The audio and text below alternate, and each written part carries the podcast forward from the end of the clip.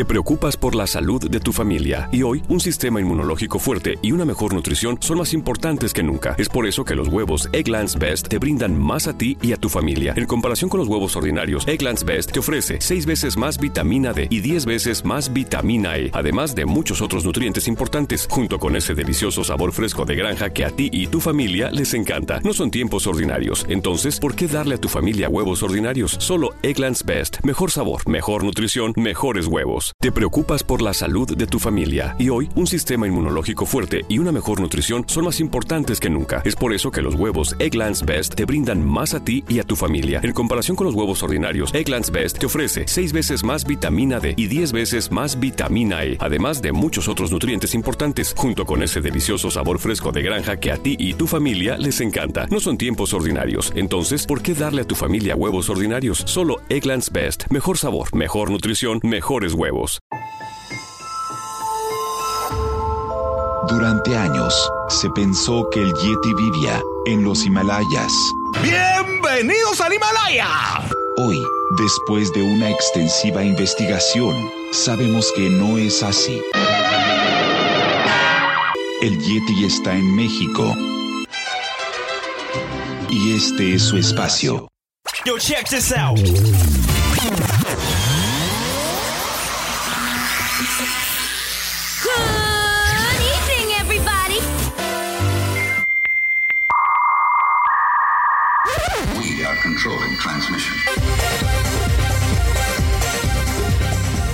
Estás escuchando la nueva temporada de La era del Yeti.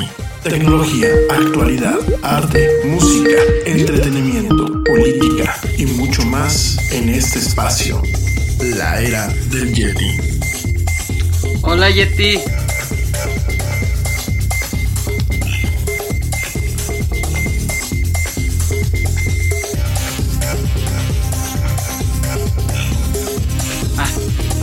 Ahora sí ya, ya te escucho bien. Bien, ¿y tú? Qué bueno, qué bueno. Gusto en verte. Igualmente. Feliz año y un, un abrazo cordial.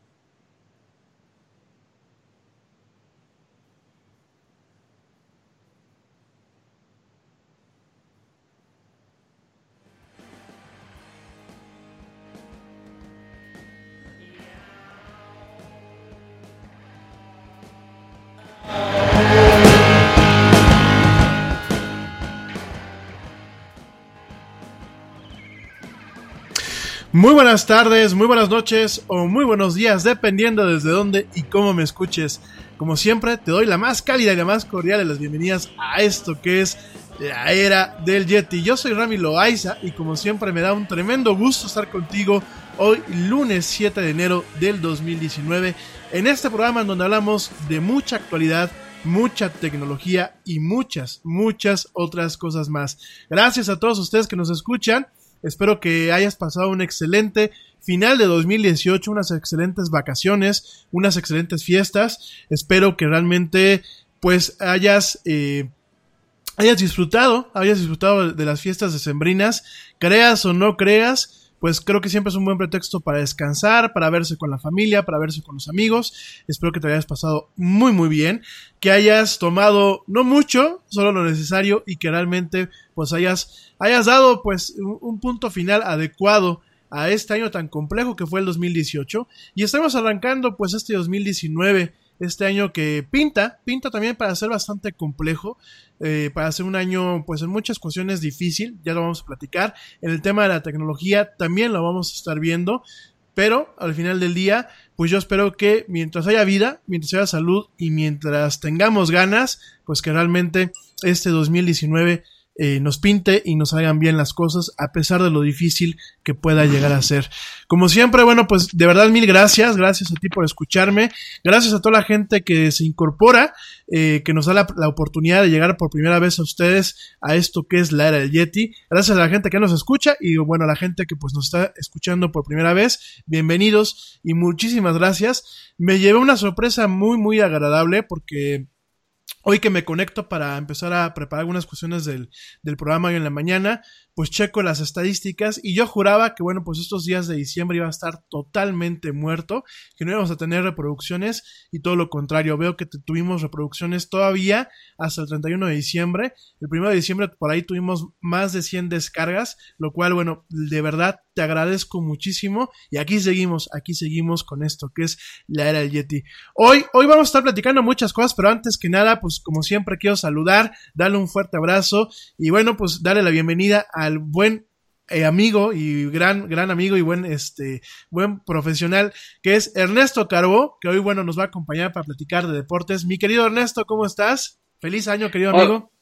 Feliz año Yeti, feliz año a toda la audiencia y mis más grandes deseos para todo este, para este nuevo de 2019 a cada uno de ustedes. Y bueno, hoy hablaremos de bastantes temas. Ya se presentó el nuevo director técnico de la selección mexicana.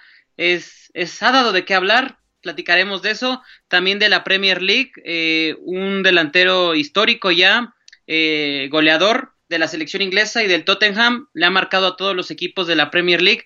Algún punto muy destacable. Y otro tema que quiero comentarte es de un estadounidense que pasa al Chelsea de Londres, se llama Christian Pulisic, descendiente de croatas. Eh, creo que es un tema muy importante porque muchos medios citaban a este futbolista porque lo comparaban con uno mexicano que se llama Irving Lozano.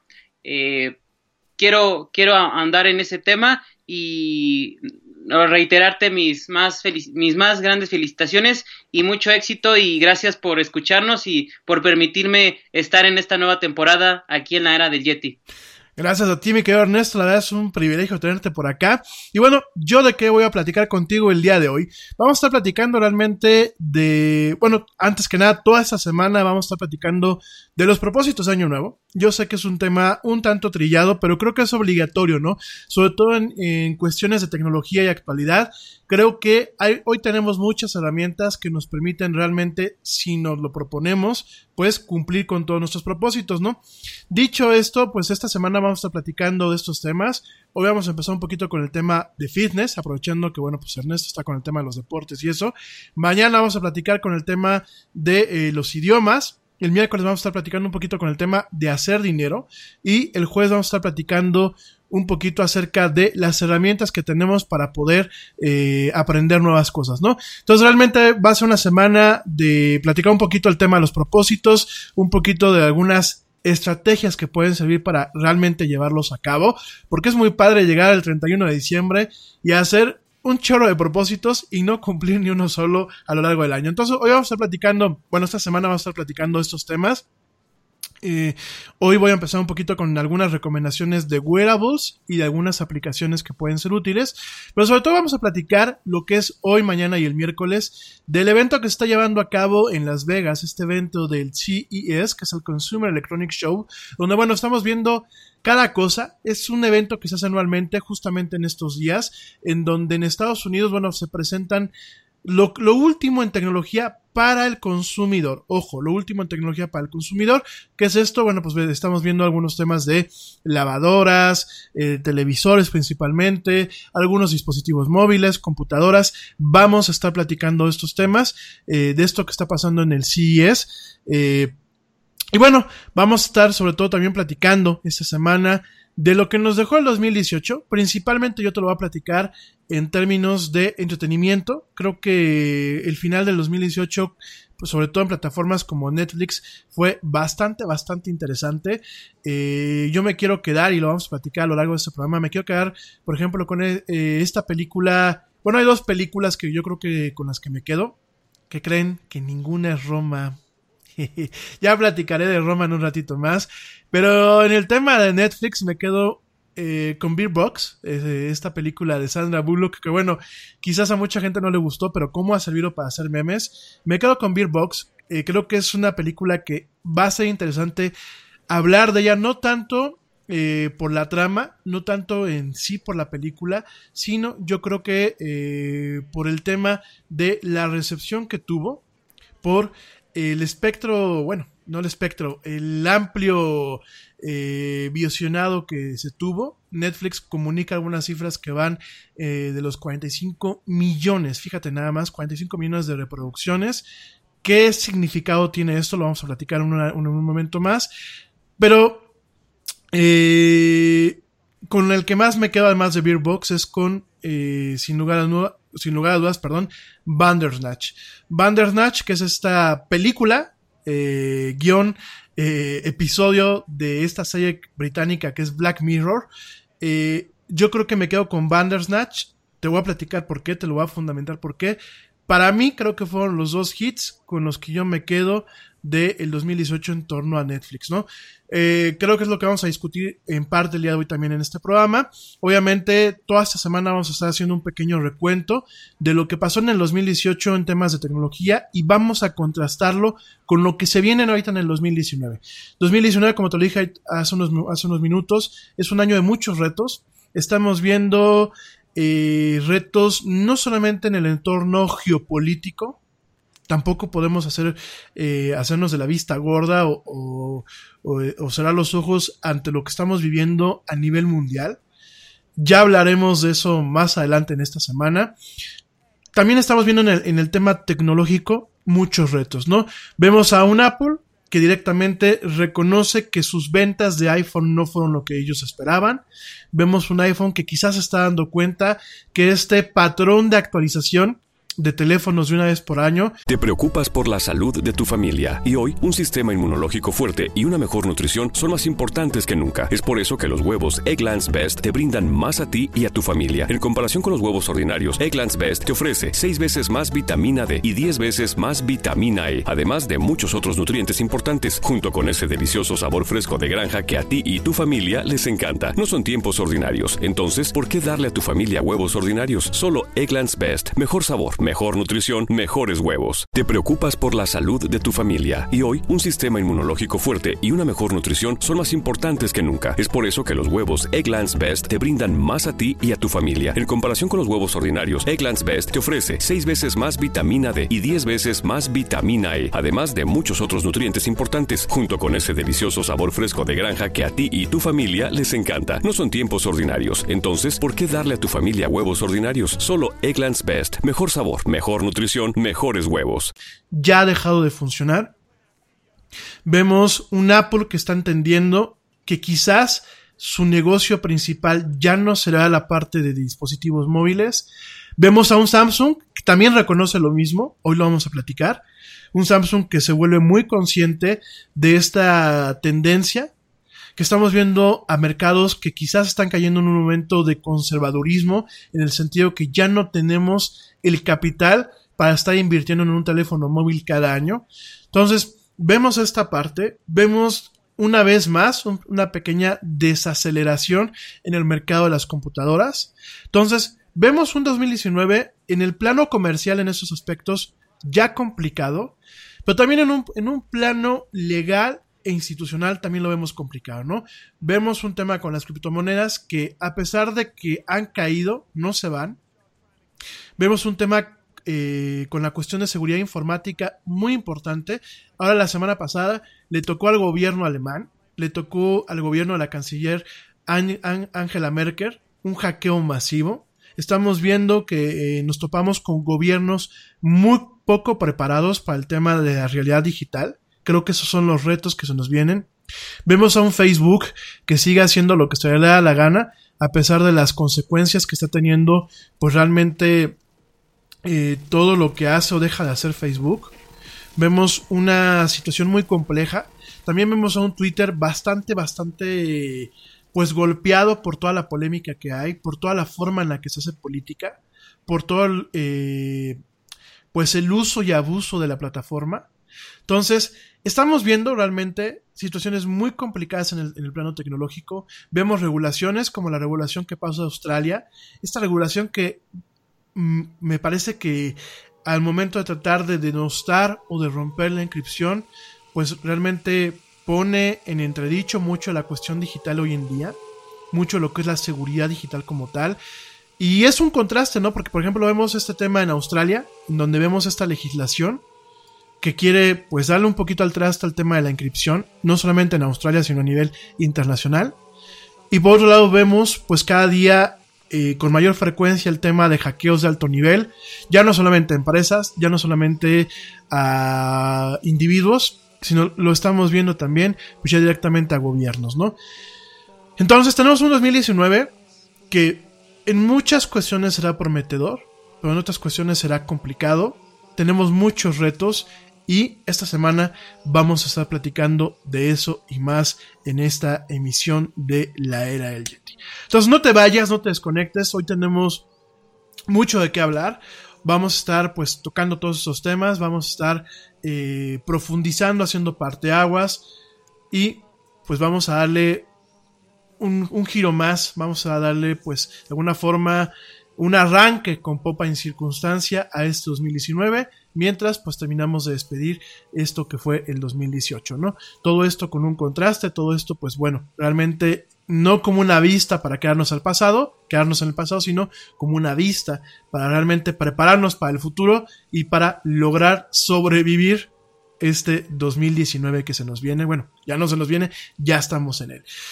Pues bueno, en fin. Oye, antes de seguir con el programa, rápidamente te recuerdo nuestras redes sociales, facebook.com, diagonal, la era del Yeti.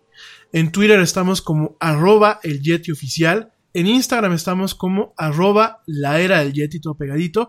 Y por supuesto estamos en Facebook, estamos subiendo contenidos. Directamente ahí todo, es principalmente el podcast, pero eh, seguimos subiendo contenidos directamente a la página de la era del Yeti, ahí en, en, YouTube.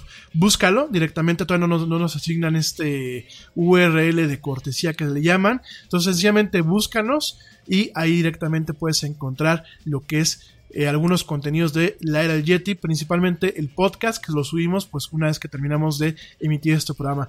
También para ti, para ti también que me estás escuchando a lo mejor en vivo o que me estás escuchando en diferido que no sabes bien qué onda, bueno, nos puedes escuchar directamente en Spotify, que bueno, pues ese es nuestro principal logro en este el año pasado y lo que va, lo que va de este. Eh, nos puedes escuchar en Spotify, en iHeartRadio, que pues es una de las principales plataformas de podcast y de radio en vivo en Estados Unidos y a nivel mundial, después de Spotify.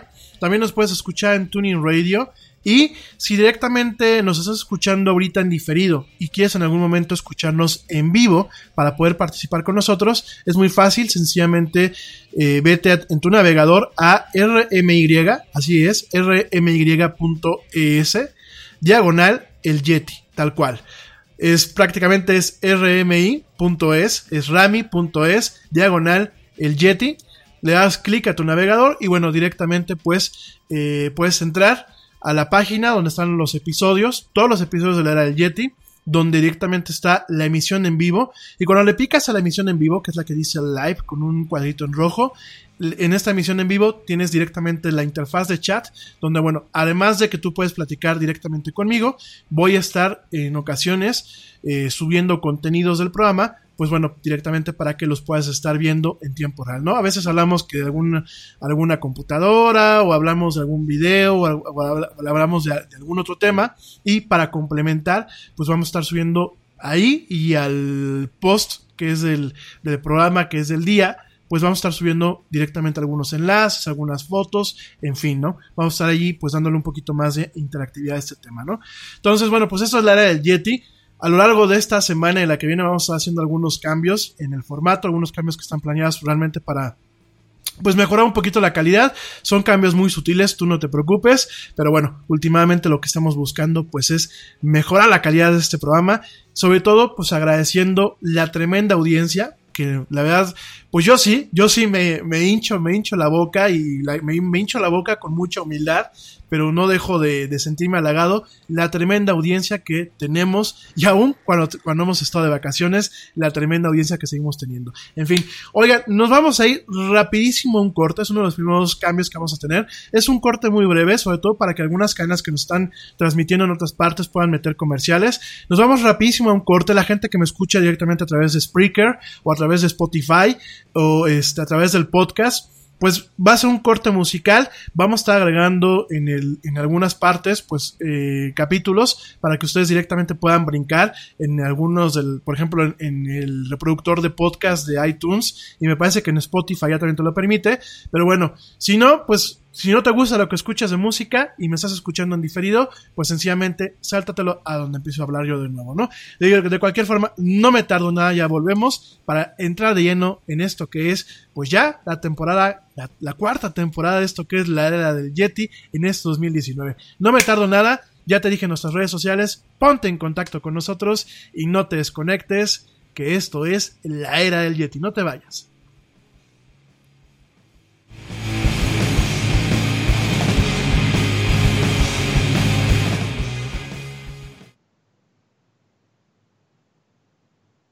Yo, check this out. Este corte también es moderno. No te vayas.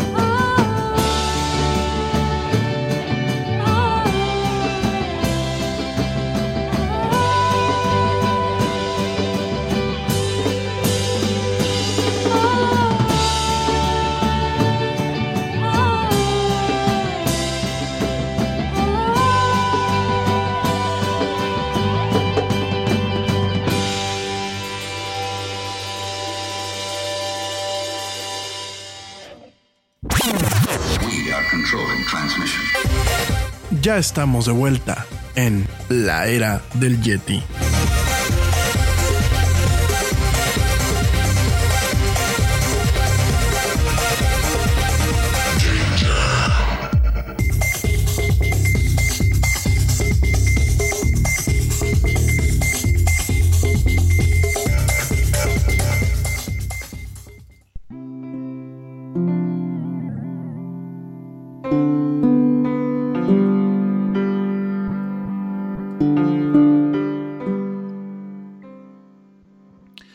Estamos de vuelta en esto que es la era del Yeti.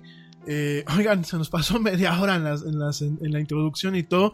Vamos a apurarnos. Bueno, rápidamente. Ah, oigan, rápidamente, antes saludos, saludos a toda la gente que me escucha. Hoy no voy a decir nombres, veo que ya me empiezan a- aquí a, llenar la lista del Messenger. Prometo que mañana pues ya nos ponemos hasta el tiro y a, y a Doc con el tema de los saludos. Pero de verdad, mil, mil gracias. Mil gracias a toda mi gente que me escucha, no solamente en México, sino a la gente que me escucha en Estados Unidos, en Canadá, en Sudamérica, en Europa. Me sigue escuchando mucha gente en Europa, sobre todo en Suecia. Yo sigo impresionado. Y en España, de verdad, mil, mil gracias. Tengo algunos comentarios de ustedes. A lo largo de la semana los voy a ir pasando, los voy a ir platicando y voy a tratar de darles respuesta a muchos de ellos, ¿no? Hoy ténganme paciencia, también aguántenme porque estoy volviendo a agarrar este un poquito de, de condición, porque aunque no crean, bueno, este tema de, de- de ser locutor es un tema eh, que si uno deja de hablar, o sea, deja de practicar y deja de estar al aire unas semanas, yo la me quito el sombrero con todos los conductores de radio que ya tienen muchas tablas y que tienen mucho rato, porque luego, luego le pescan, ¿no? Yo ahorita me siento como que todavía muy frío y volteo a ver el guion y volteo a ver el micrófono.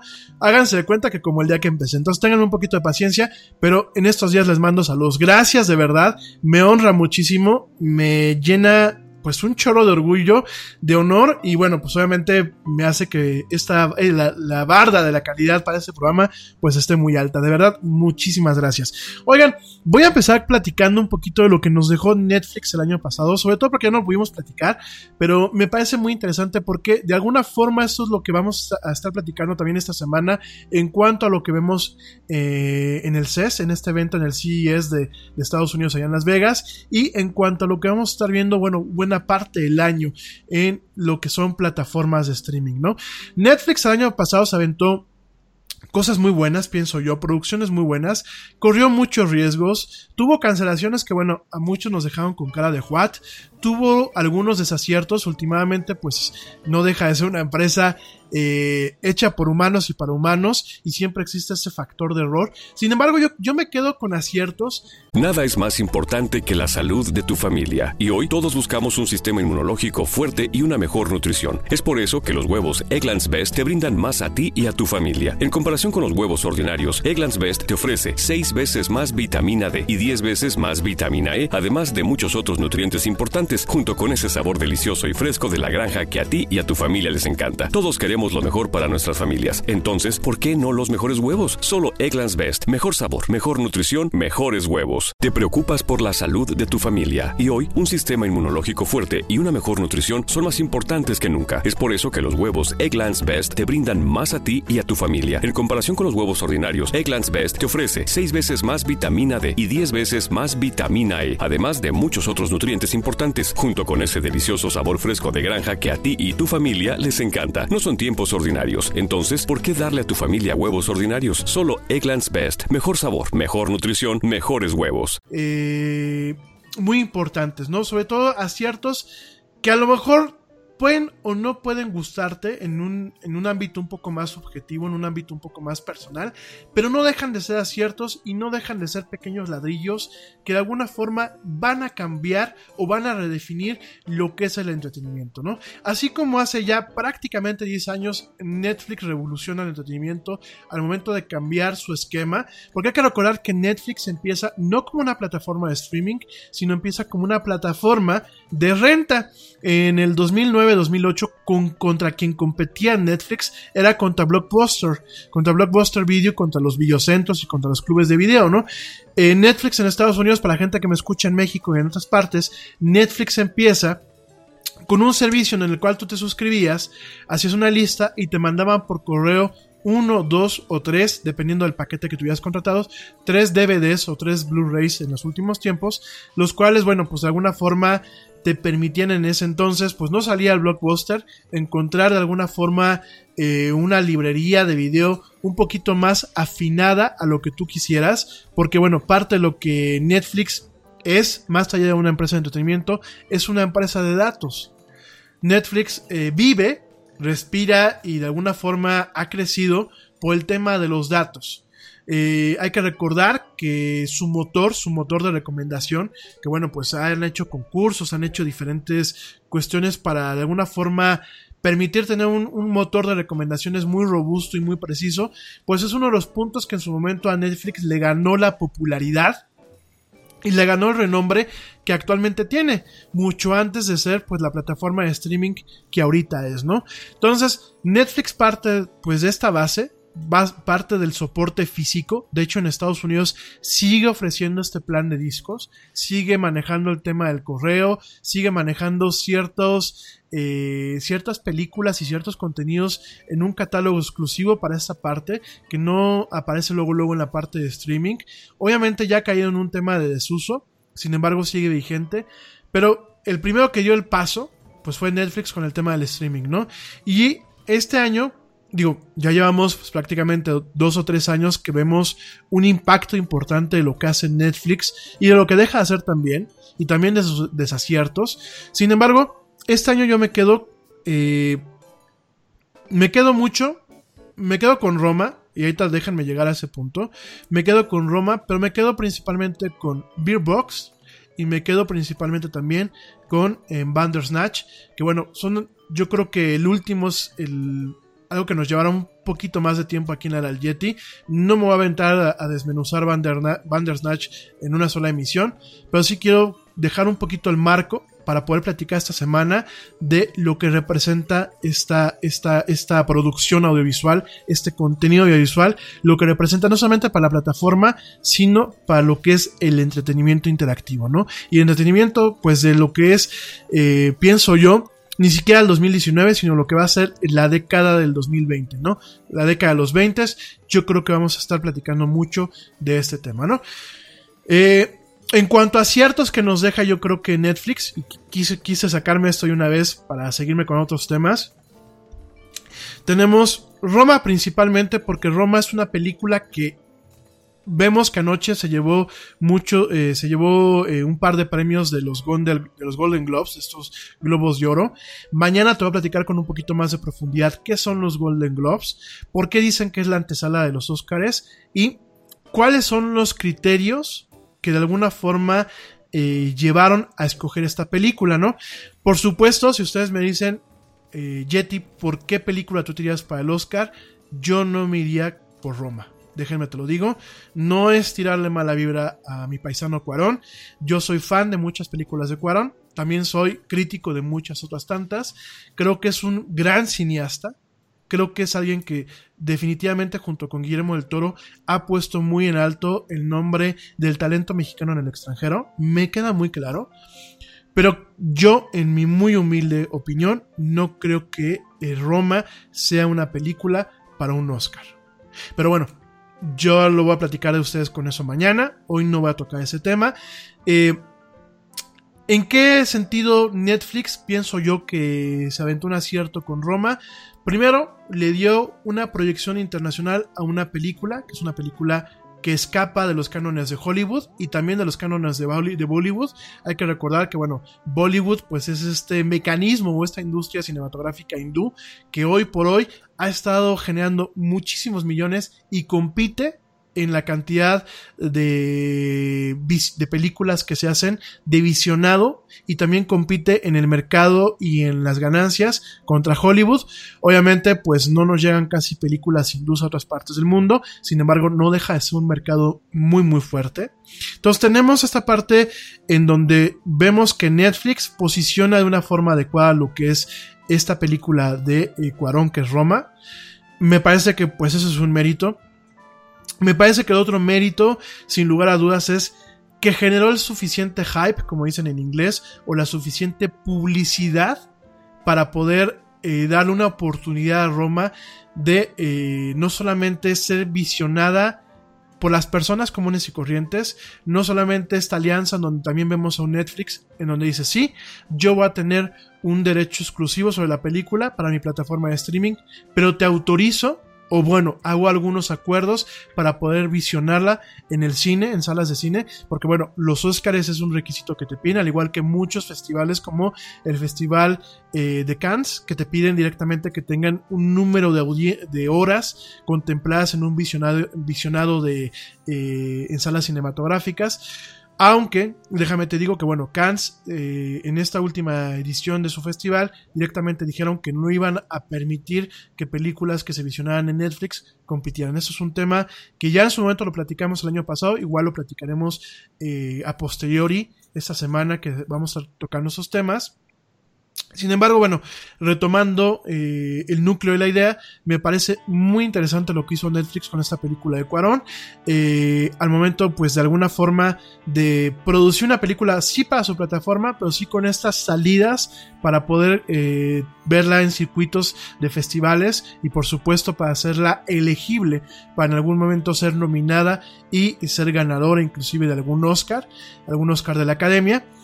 Y eh, me gustó mucho este manejo en donde no por ser una plataforma de streaming no le hace una publicidad adecuada. Por supuesto, Netflix se enfoca mucho pues en, el uso de las herramientas digitales, en el uso del boca a boca. Creo que ahí tuvo esta generación de expectativa, de hype, como dicen los gringos, en el tema de lo que es Roma. Me parece que en ese sentido pues fueron aciertos. En cuanto a la película, yo debo de confesar. Eh, a ver, no quiero que se me vengan encima, es una opinión muy personal. El guion, a mi muy humilde parecer, el guion de, Roma tiene fallas. Tiene fallas eh, narrativas, es decir, hay unos picos, eh, tiene mucho tiene muchos valles y muchos picos, ¿no? No es una narrativa constante, no es una narrativa que realmente te lleva de principio a fin de una forma fácil. Es una película que en algunas partes pierde ritmo, en mi muy humilde parecer, pierde ritmo, pierde cierta textura, eh, pierde cierta continuidad. Creo que a Cuarón a veces le pasa un poquito esto. Me recuerda mucho eh, Los Hijos del Hombre, que a mí es una película que me encantó, ¿eh? déjenme te digo, pero no dejo de reconocer esta parte en donde en ocasiones el guion se cae un poquito. Gravity no pasó así, me parece que Gravity mantuvo mucho el ritmo de principio a fin. Eh, y con Roma vemos un poquito esto, ¿no? Partes donde pierde el ritmo, ¿no? Entonces, me parece que falla, falla en el guion. Eh, en cuanto a la técnica, me parece que en ese sentido es una joya la película. Me gusta mucho el manejo que le da eh, en blanco y negro. Me gusta mucho eh, que, lo haya que lo haya filmado en un formato de 70 milímetros.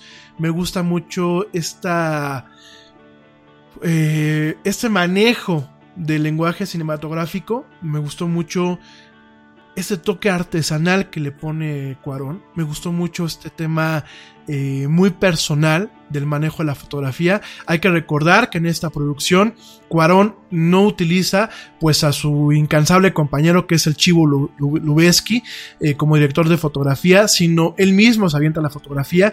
Creo que tiene mucho de lo que es Lubeski con un estilo propio de Cuarón. Me gusta mucho este manejo de la fotografía con estos claroscuros, con estas tomas muy grandilocuentes, con estos planos continuos que a mucha gente le cansan, pero a mí me gustan mucho. Me parece que es un arte, es un arte de estos planos continuos, esas tomas eh, de un solo, de una sola toma, valga la redundancia. Me gustó mucho eso.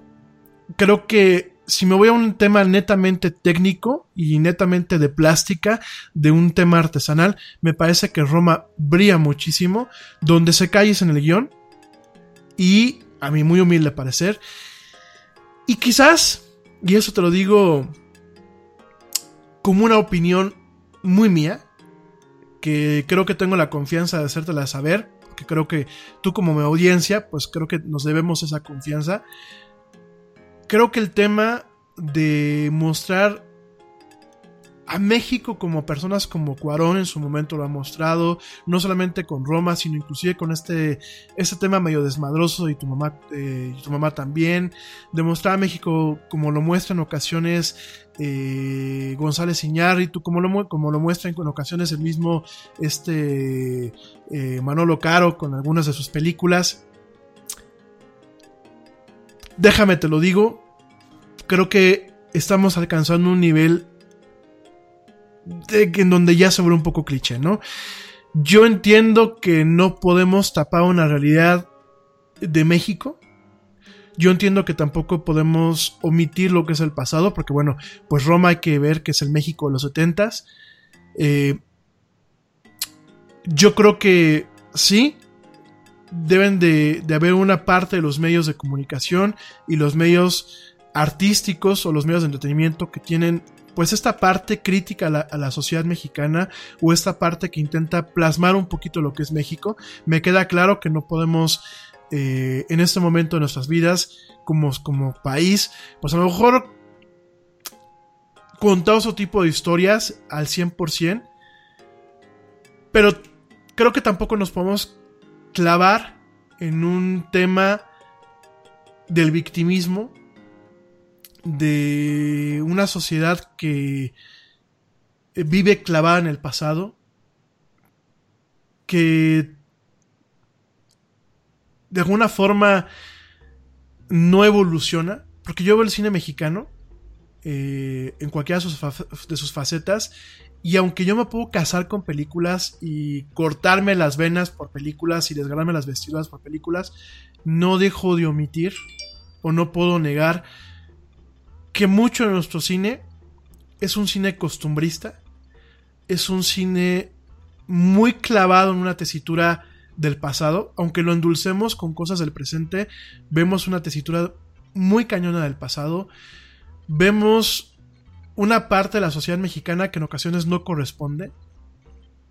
Por un lado vemos una visión muy idealista de lo que es pues ser servidumbre en los años 70 de una familia acomodada eh, en la colonia Roma, que es una de las colonias más bonitas de la Ciudad de México. Pero no deja de ser un tema muy dulce, no deja de ser un tema muy adentrado en un pasado, no deja de ser una parte que no corresponde al 100% de la sociedad mexicana. Y no me voy tanto al tema de clases sociales, me voy un poco a lo que somos los mexicanos en el día a día, ¿no?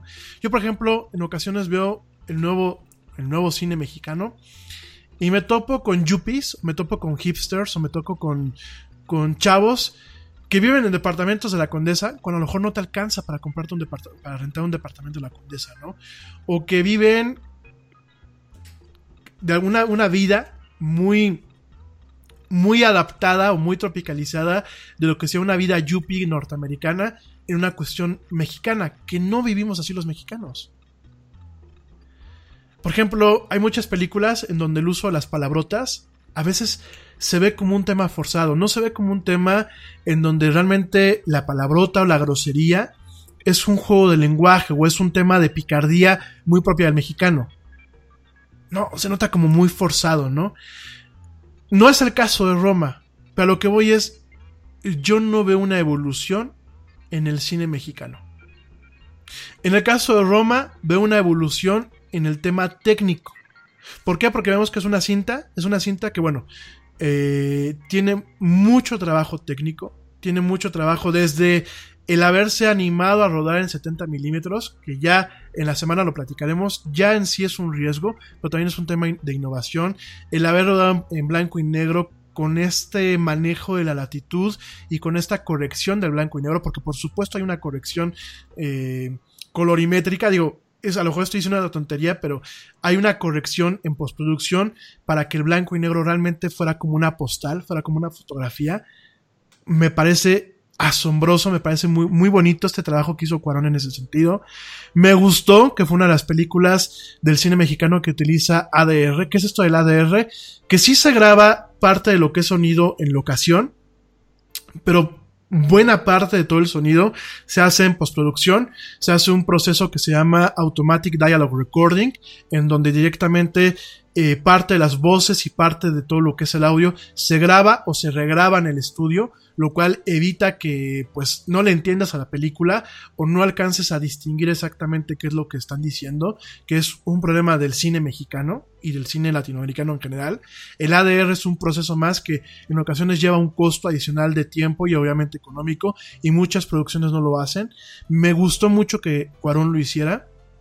Creo que en muchas cuestiones es una joya. Creo que fue un, algo bueno que hizo Netflix, sí. Pero Te preocupas por la salud de tu familia y hoy un sistema inmunológico fuerte y una mejor nutrición son más importantes que nunca. Es por eso que los huevos Egglands Best te brindan más a ti y a tu familia. En comparación con los huevos ordinarios, Egglands Best te ofrece 6 veces más vitamina D y 10 veces más vitamina E, además de muchos otros nutrientes importantes, junto con ese delicioso sabor fresco de granja que a ti y tu familia les encanta. No son tiempos ordinarios, entonces, ¿por qué darle a tu familia huevos ordinarios? Solo Egglands Best. Mejor sabor, mejor nutrición, mejores huevos. Déjenmelo y hago aquí el parteaguas. No creo que se merezca un Oscar. No me linchen, ¿eh? es mi muy humilde opinión. No creo que se merezca un Oscar. En general, para mí, no veo películas que realmente digas, se merece un Oscar. Creo que Gravity se la merecía. Sin embargo, qué padre que está nominada, ¿no? Y si se lo lleva, qué bien. Pero a mi muy humilde opinión, no, se no creo que se merezca un Oscar.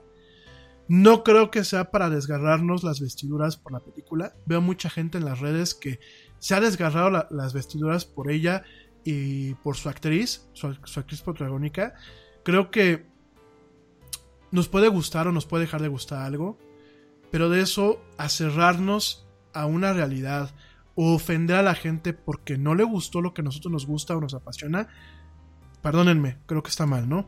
Entonces, veo mucho de este tema y sobre todo veo mucho crítico que inmediatamente descalifica a la gente que no le gustó Roma, que se le hizo aburrida, que se quedó dormida, que no la terminó de ver. Y veo mucho crítico que en vez de buscar ser conciliador o de alguna forma ser accesible con su crítica, porque la crítica cinematográfica busca de alguna forma, pienso yo, busca ayudar a que la gente que somos la audiencia tome la decisión de ver o no ver una película, una producción cinematográfica.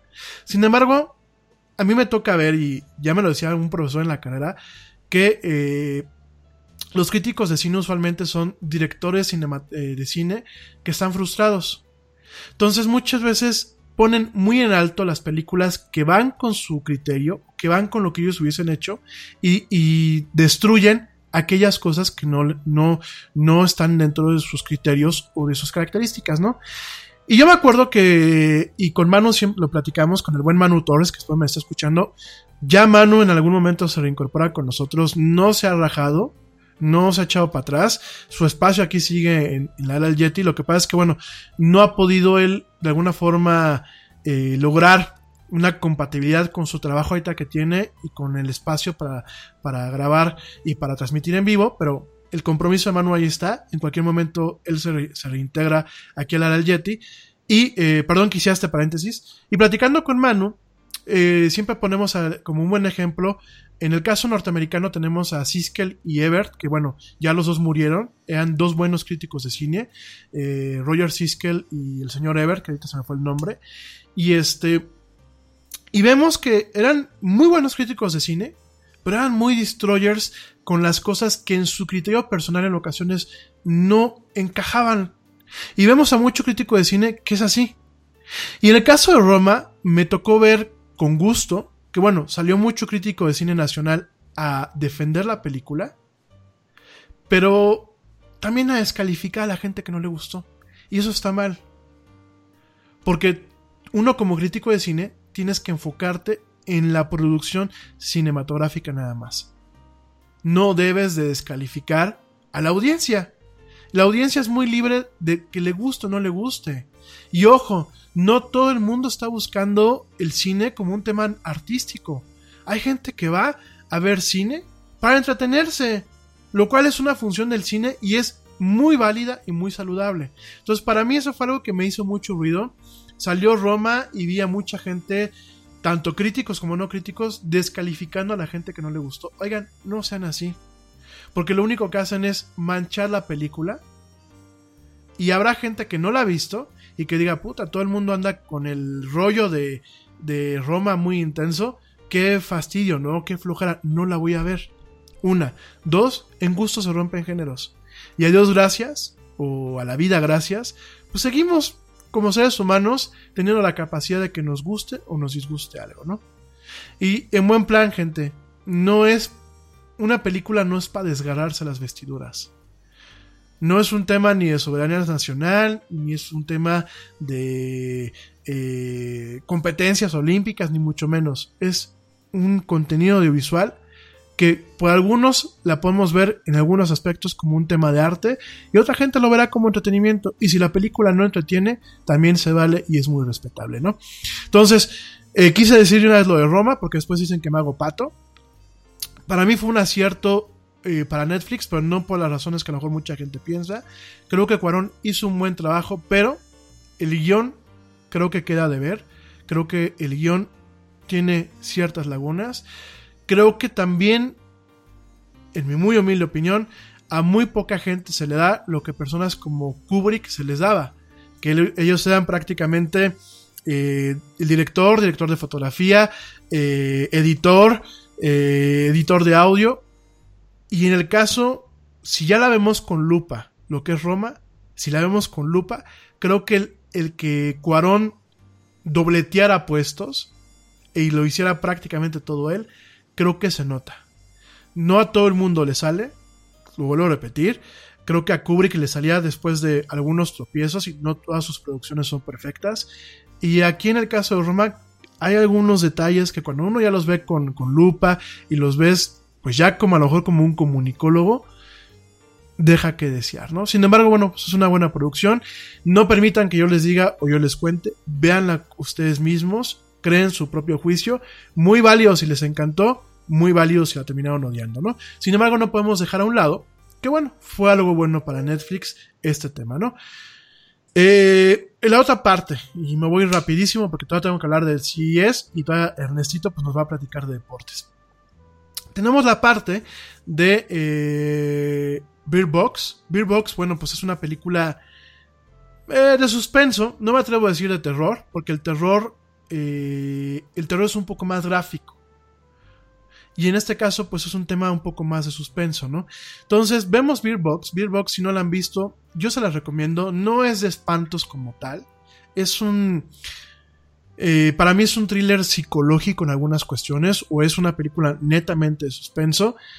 Eh, obviamente es una premisa muy fantasiosa.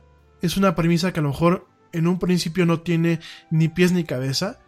Es un poco una historia de supervivencia por supuesto hay símbolos, por supuesto si nosotros buscamos un poco más de profundidad podemos encontrar símbolos que pueden ser los que uno piensa o no pueden ser. Vemos por ahí un tema, yo vi algunas teorías en internet de en torno pues a, a una crítica hacia las redes sociales, véanla, pero aquí el tema es que fue una producción AAA, es decir, una producción con un gran presupuesto, no solamente en el tema técnico ni en el tema de producción, sino el tipo de actores que tuvo. Pues tenemos a Sandra Bullock, tenemos a este señor este Ben Kingsley, que bueno, pues no, no, son, no son actores que cobran barato.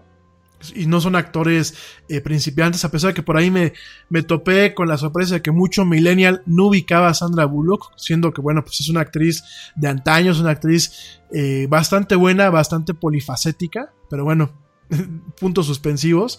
Y este, es una producción bien hecha, a mi muy humilde parecer, es una producción bien hecha. Es una producción netamente para digerirse con fines de entretenimiento. Lo relevante aquí es que es una producción AAA que desde un principio, al igual que esta película donde salió Will Smith, que ya se me fue el nombre, que a la crítica la desbarató, a la gente le gustó, tan así que están haciendo la secuela. Y este, y en el caso de Beer Box vemos lo mismo, ¿no?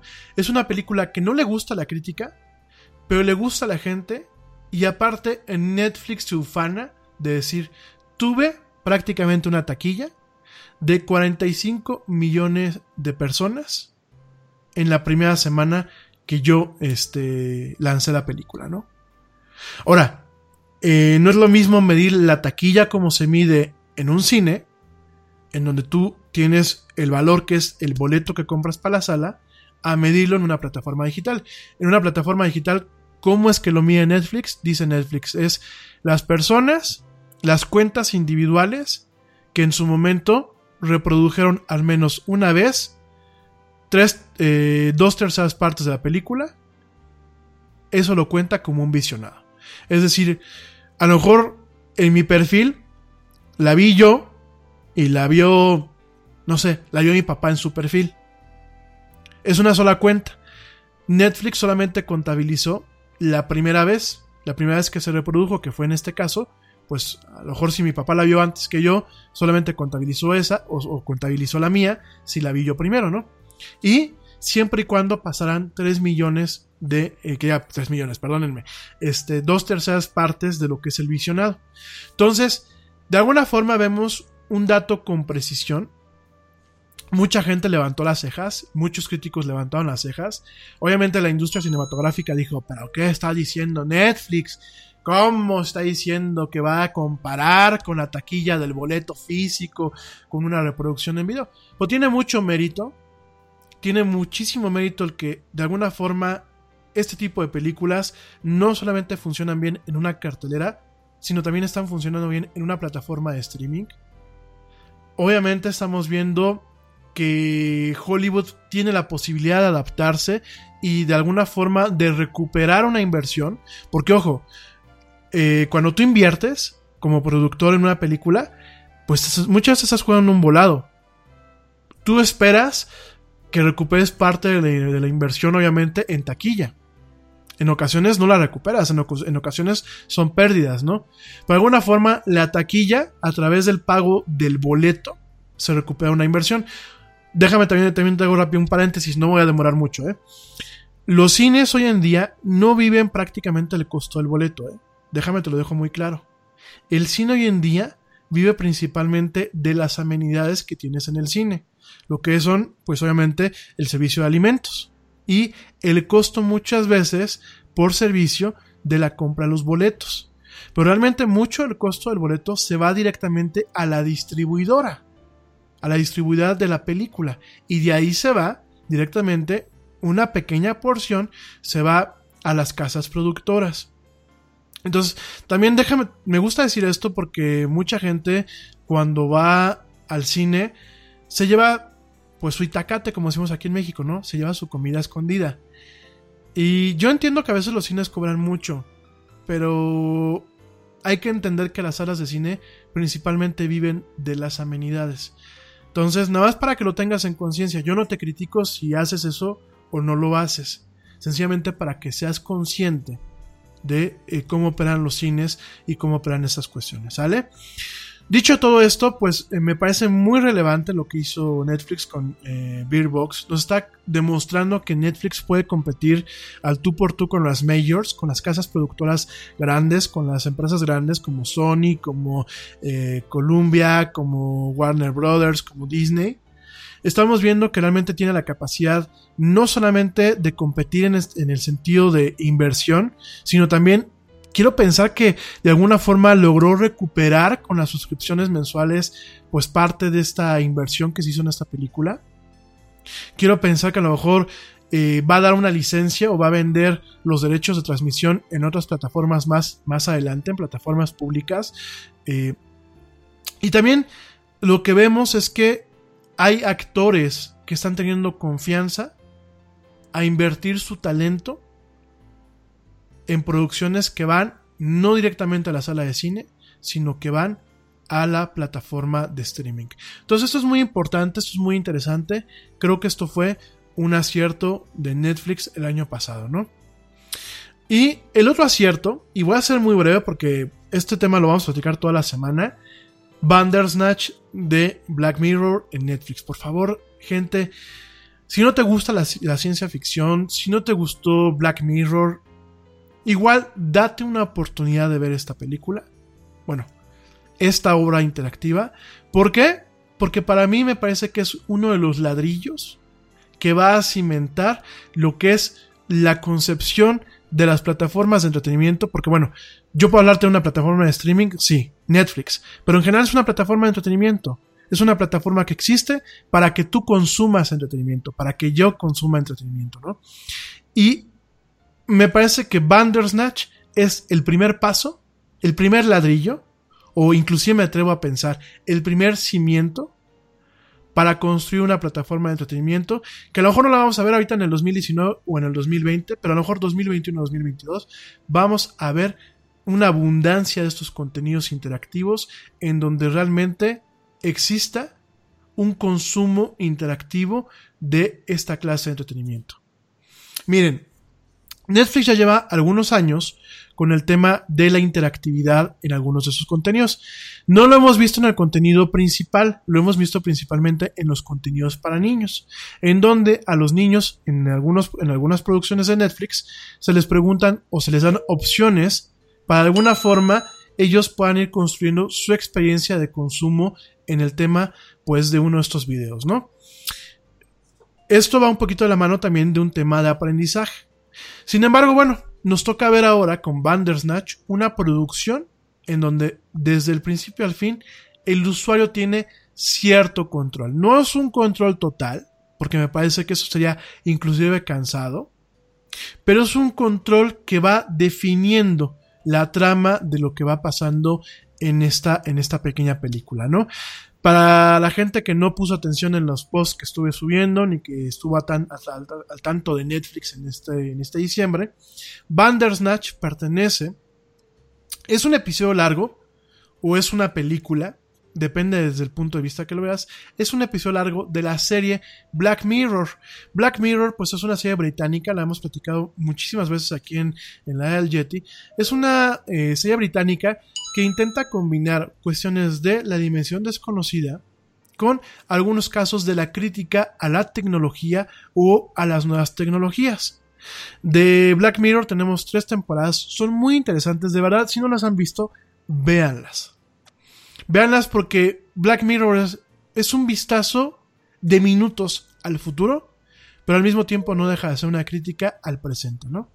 Dicho esto, bueno, pues este Charlie Brooker, que es el, es el director de... Nada es más importante que la salud de tu familia, y hoy todos buscamos un sistema inmunológico fuerte y una mejor nutrición. Es por eso que los huevos Egglands Best te brindan más a ti y a tu familia. En comparación con los huevos ordinarios, Egglands Best te ofrece 6 veces más vitamina D y 10 veces más vitamina E, además de muchos otros nutrientes importantes, junto con ese sabor delicioso y fresco de la granja que a ti y a tu familia les encanta encanta. Todos queremos lo mejor para nuestras familias. Entonces, ¿por qué no los mejores huevos? Solo Egglands Best. Mejor sabor, mejor nutrición, mejores huevos. Te preocupas por la salud de tu familia y hoy un sistema inmunológico fuerte y una mejor nutrición son más importantes que nunca. Es por eso que los huevos Egglands Best te brindan más a ti y a tu familia. En comparación con los huevos ordinarios, Egglands Best te ofrece 6 veces más vitamina D y 10 veces más vitamina E, además de muchos otros nutrientes importantes, junto con ese delicioso sabor fresco de granja que a ti y tu familia les.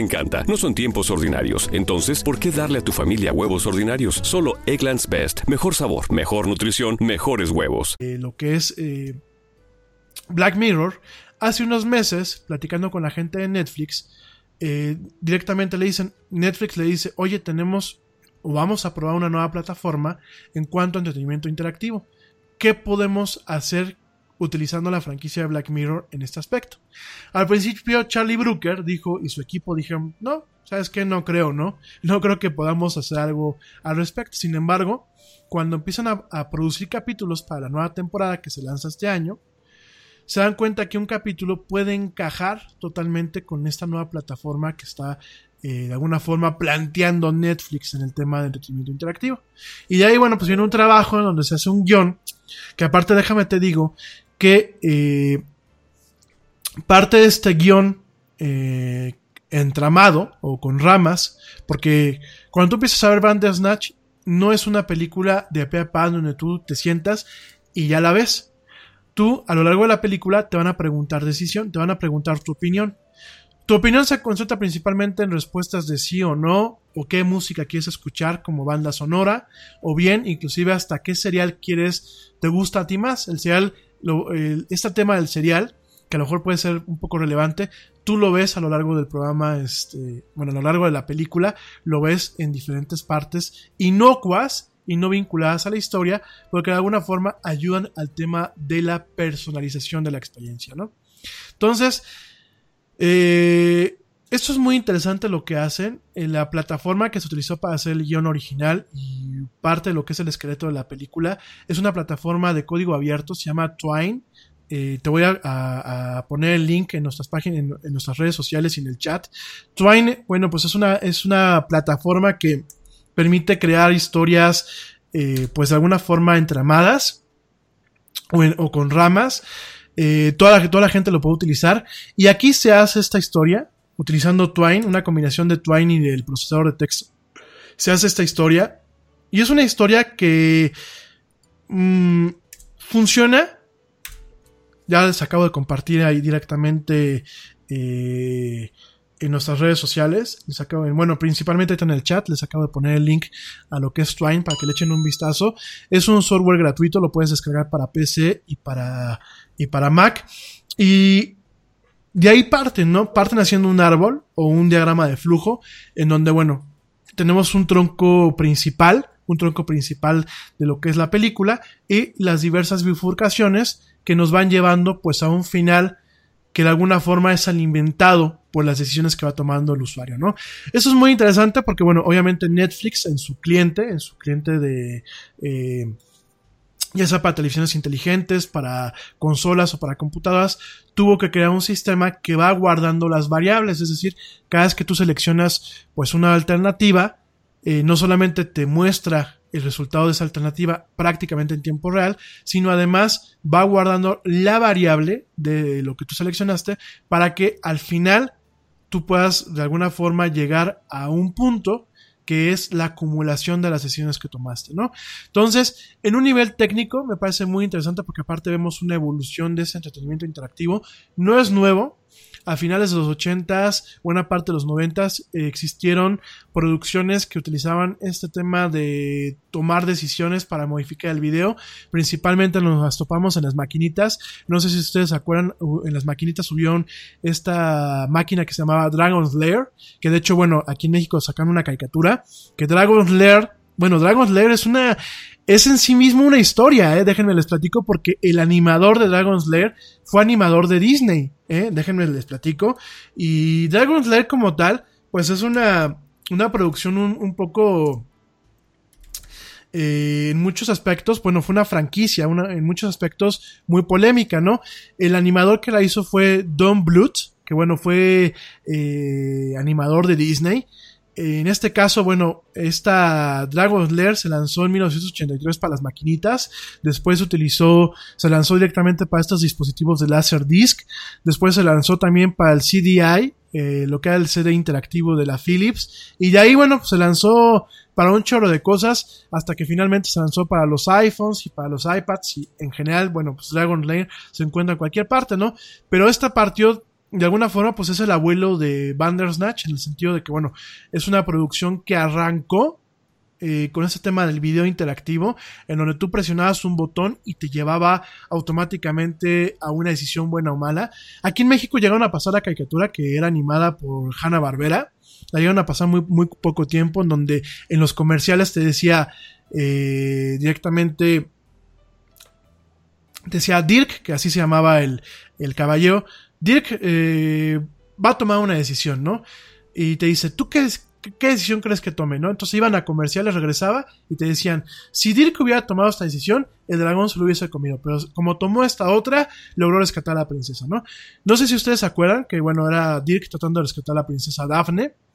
Eh, fue una, una serie muy popular, de alguna forma pues es el, el abuelo, como te estoy diciendo, de lo que es Bandersnatch. De ahí vinieron algunas producciones para lo que eran eh, las primeras máquinas de CD, como el Sega CD o el CD interactivo de Philips, inclusive en su momento la PlayStation. De, por ejemplo, era uno que se llamaba Night Watch, que era de unas muchachas, salía esta muchacha que salía en, en blanco y negro, eh, de Kimberly eh, salía, bueno, medio ligerita de ropa en esa producción en donde pues era una casa donde habían muchachas y tú controlabas unas cámaras, entonces había como que un culto satánico de vampiros y tú tenías que... Night Trap se llamaba, perdónenme, Night Trap. Entonces tú tenías que apretar unos botones y cuando le apretabas el botón pasaban como 5 o 6 segundos y veías en la escena cómo se disparaba una trampa y se caían los que querían raptar a las squinklas y eso, ¿no? Y mucho de este entretenimiento interactivo fue muy común en los 80 y los 90, pero tenías este tema en donde no era instantáneo, es decir, tú hacías una acción y tardaba la máquina, y obviamente tardaba el CD o, lo que lo estuviera reproduciendo, tardaba en accesar ese video y mostrártelo en la pantalla, ¿no? Entonces era una, un- en los 80 y los 90, pues yo me acuerdo que estaba yo más morro, pues sí, ¿no? Era, wow, uno decía, qué padre, ¿no? Y, y este, y se sorprendía uno mucho, ¿no? Pero hoy en día, pues ya acostumbrados a los videojuegos, acostumbrados a, la acción instantánea en muchos aspectos, pues ya no nos tocó ver eso, ¿no? O sea, como que ya, ya no esperamos eso. Y en el caso de Netflix vemos este retorno a este entretenimiento interactivo, en donde vemos pues entretenimiento de video, no de videojuegos, de video, con actores y con, con video, pero de una forma muy natural, muy transparente y donde no vemos cortes. Entonces, ya en la semana vamos a platicar de Bandersnatch, vamos a platicar todo este tema eh, de la crítica meta que hace a sí mismo. Es un, es un capítulo que a mí me parece muy inteligente, a pesar de lo que la crítica ha dicho, me parece un capítulo muy inteligente que hace crítica a sí mismo. Y sobre todo me parece que es uno de estos contenidos para la gente que estudia comunicación o que le gusta el tema de la comunicación, que caen en una de las premisas máximas de lo que es el padre de la comunicación moderna, que es Marshall McLuhan, del tema, él tiene una frase que la platicaremos más adelante que dice, el medio es el mensaje. En su libro de Understanding Media, que pues, es como la Biblia del comunicólogo en algunos aspectos, hay una frase que él dice, el medio es el mensaje. Y en este caso, Bandersnatch como tal, me queda muy claro que cumple al pie de la letra esta premisa de Marshall McLuhan. El medio es el mensaje. Aquí vemos a Netflix, ¿sí? Eh, de alguna forma poniendo una producción, una producción británica para un consumo, pero donde yo digo, hay algo más de fondo, es el manejo de la producción, el manejo de la plataforma, los datos que está recabando con este, con este experimento y el potencial que puede tener. Imagínense una película en donde la banda sonora la escojamos nosotros de una forma natural y como parte de la trama desde un principio. Que toda la banda sonora sea un poquito a nuestro gusto, ¿no? O inclusive la capacidad, fíjense nada más, porque yo creo que aquí el tema es un poco más ambicioso. La capacidad de que como en Bandersnatch, en una producción más larga y un poco más, más profunda de Netflix, agarre y desde un principio te diga, pues qué clase de, qué marca de cereal, ¿no? ¿Qué marca de coches te gusta ver, ¿no? Y te da a escoger entre tres opciones y tú veas el coche de tu preferencia a lo largo de la película, cuando se transporta la persona o el personaje se transporte en un coche de la marca que tú preferiste. Eso obviamente va a permitir que tú tengas mejor compenetración con algunas producciones, pero también va a permitir que Netflix encuentre un nuevo nicho de mercado al momento de darnos a los publicistas la oportunidad de programar un poquito más nuestra publicidad en ese aspecto y de decir, oye, pues no solamente yo sé que mi publicidad va a tener de alguna forma como una visión de primera fila, sino que los números que tú me arrojes no van a ser por visionado. Porque el visionado, tú puedes estar viendo algo, por ejemplo, el tema del product placement, ¿no? ¿Qué es el product placement? Product placement es cuando en una, en una película, en una serie, te dejan ver la marca del dispositivo, del coche o del producto que te estás comiendo. Eso se llama product placement, es un tipo de, de publicidad implícita, no explícita. Ahí corres un riesgo, que tú puedas estar distraído al momento de estar viendo la película o estar viendo la serie.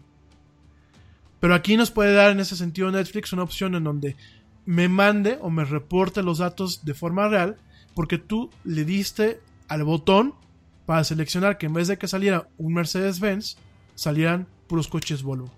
Entonces me parece que lo que está creando Netflix con este tema de este entretenimiento interactivo es más profundo, es más a largo plazo. Creo que puede redefinir en muchos aspectos en un futuro la forma de la narrativa cinematográfica. Creo que puede abrir un espacio muy importante a nuevas formas de expresión. Que podemos realmente darle un punto adicional o un, empuje adicional a lo que es el entretenimiento interactivo, sin caer en el tema de los videojuegos, sin caer en el tema de la especialización de los videojuegos, y logrando un tema accesible en donde sí te pongo una película, pero una película que de alguna forma tú vas a poder vivirla a tu modo y que a lo mejor cada vez que la veas va a ser diferente o que va a ser diferente con quién la ves y cómo la ves, ¿no? Entonces, me gusta mucho esto que está abriendo. Vamos a estar platicando este tema toda la semana. Me gusta mucho este, este, tema de Netflix y para mí es uno de los puntos con los que ya me quedo, ¿no? Y creo que son los más importantes en el tema del 2018 que logró Netflix al respecto, ¿no?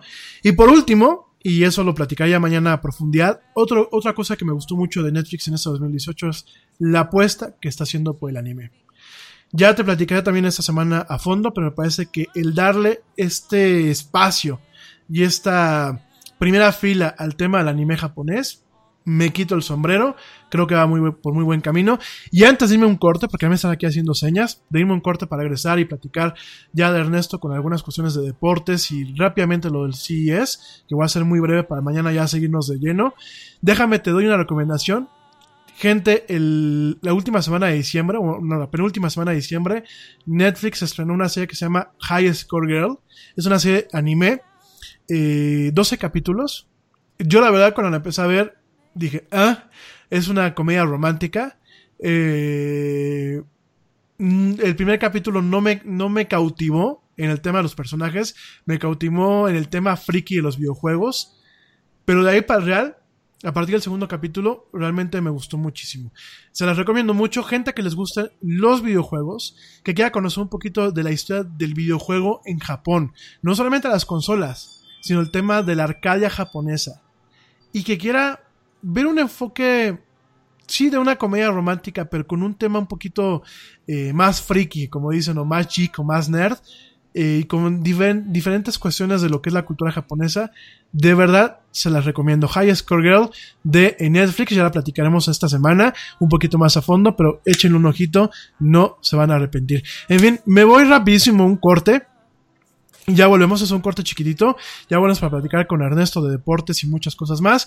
Te recuerdo nuestras redes sociales, facebook.com diagonal la era del Yeti, Twitter arroba el Yeti oficial, Instagram arroba la era del Yeti y ya estamos en YouTube. Si nos buscas como la era del Yeti subiendo ahí contenidos. No te vayas, estamos platicando muchas cosas en este arranque de año, en esto que es la era del Yeti. Ya volvemos.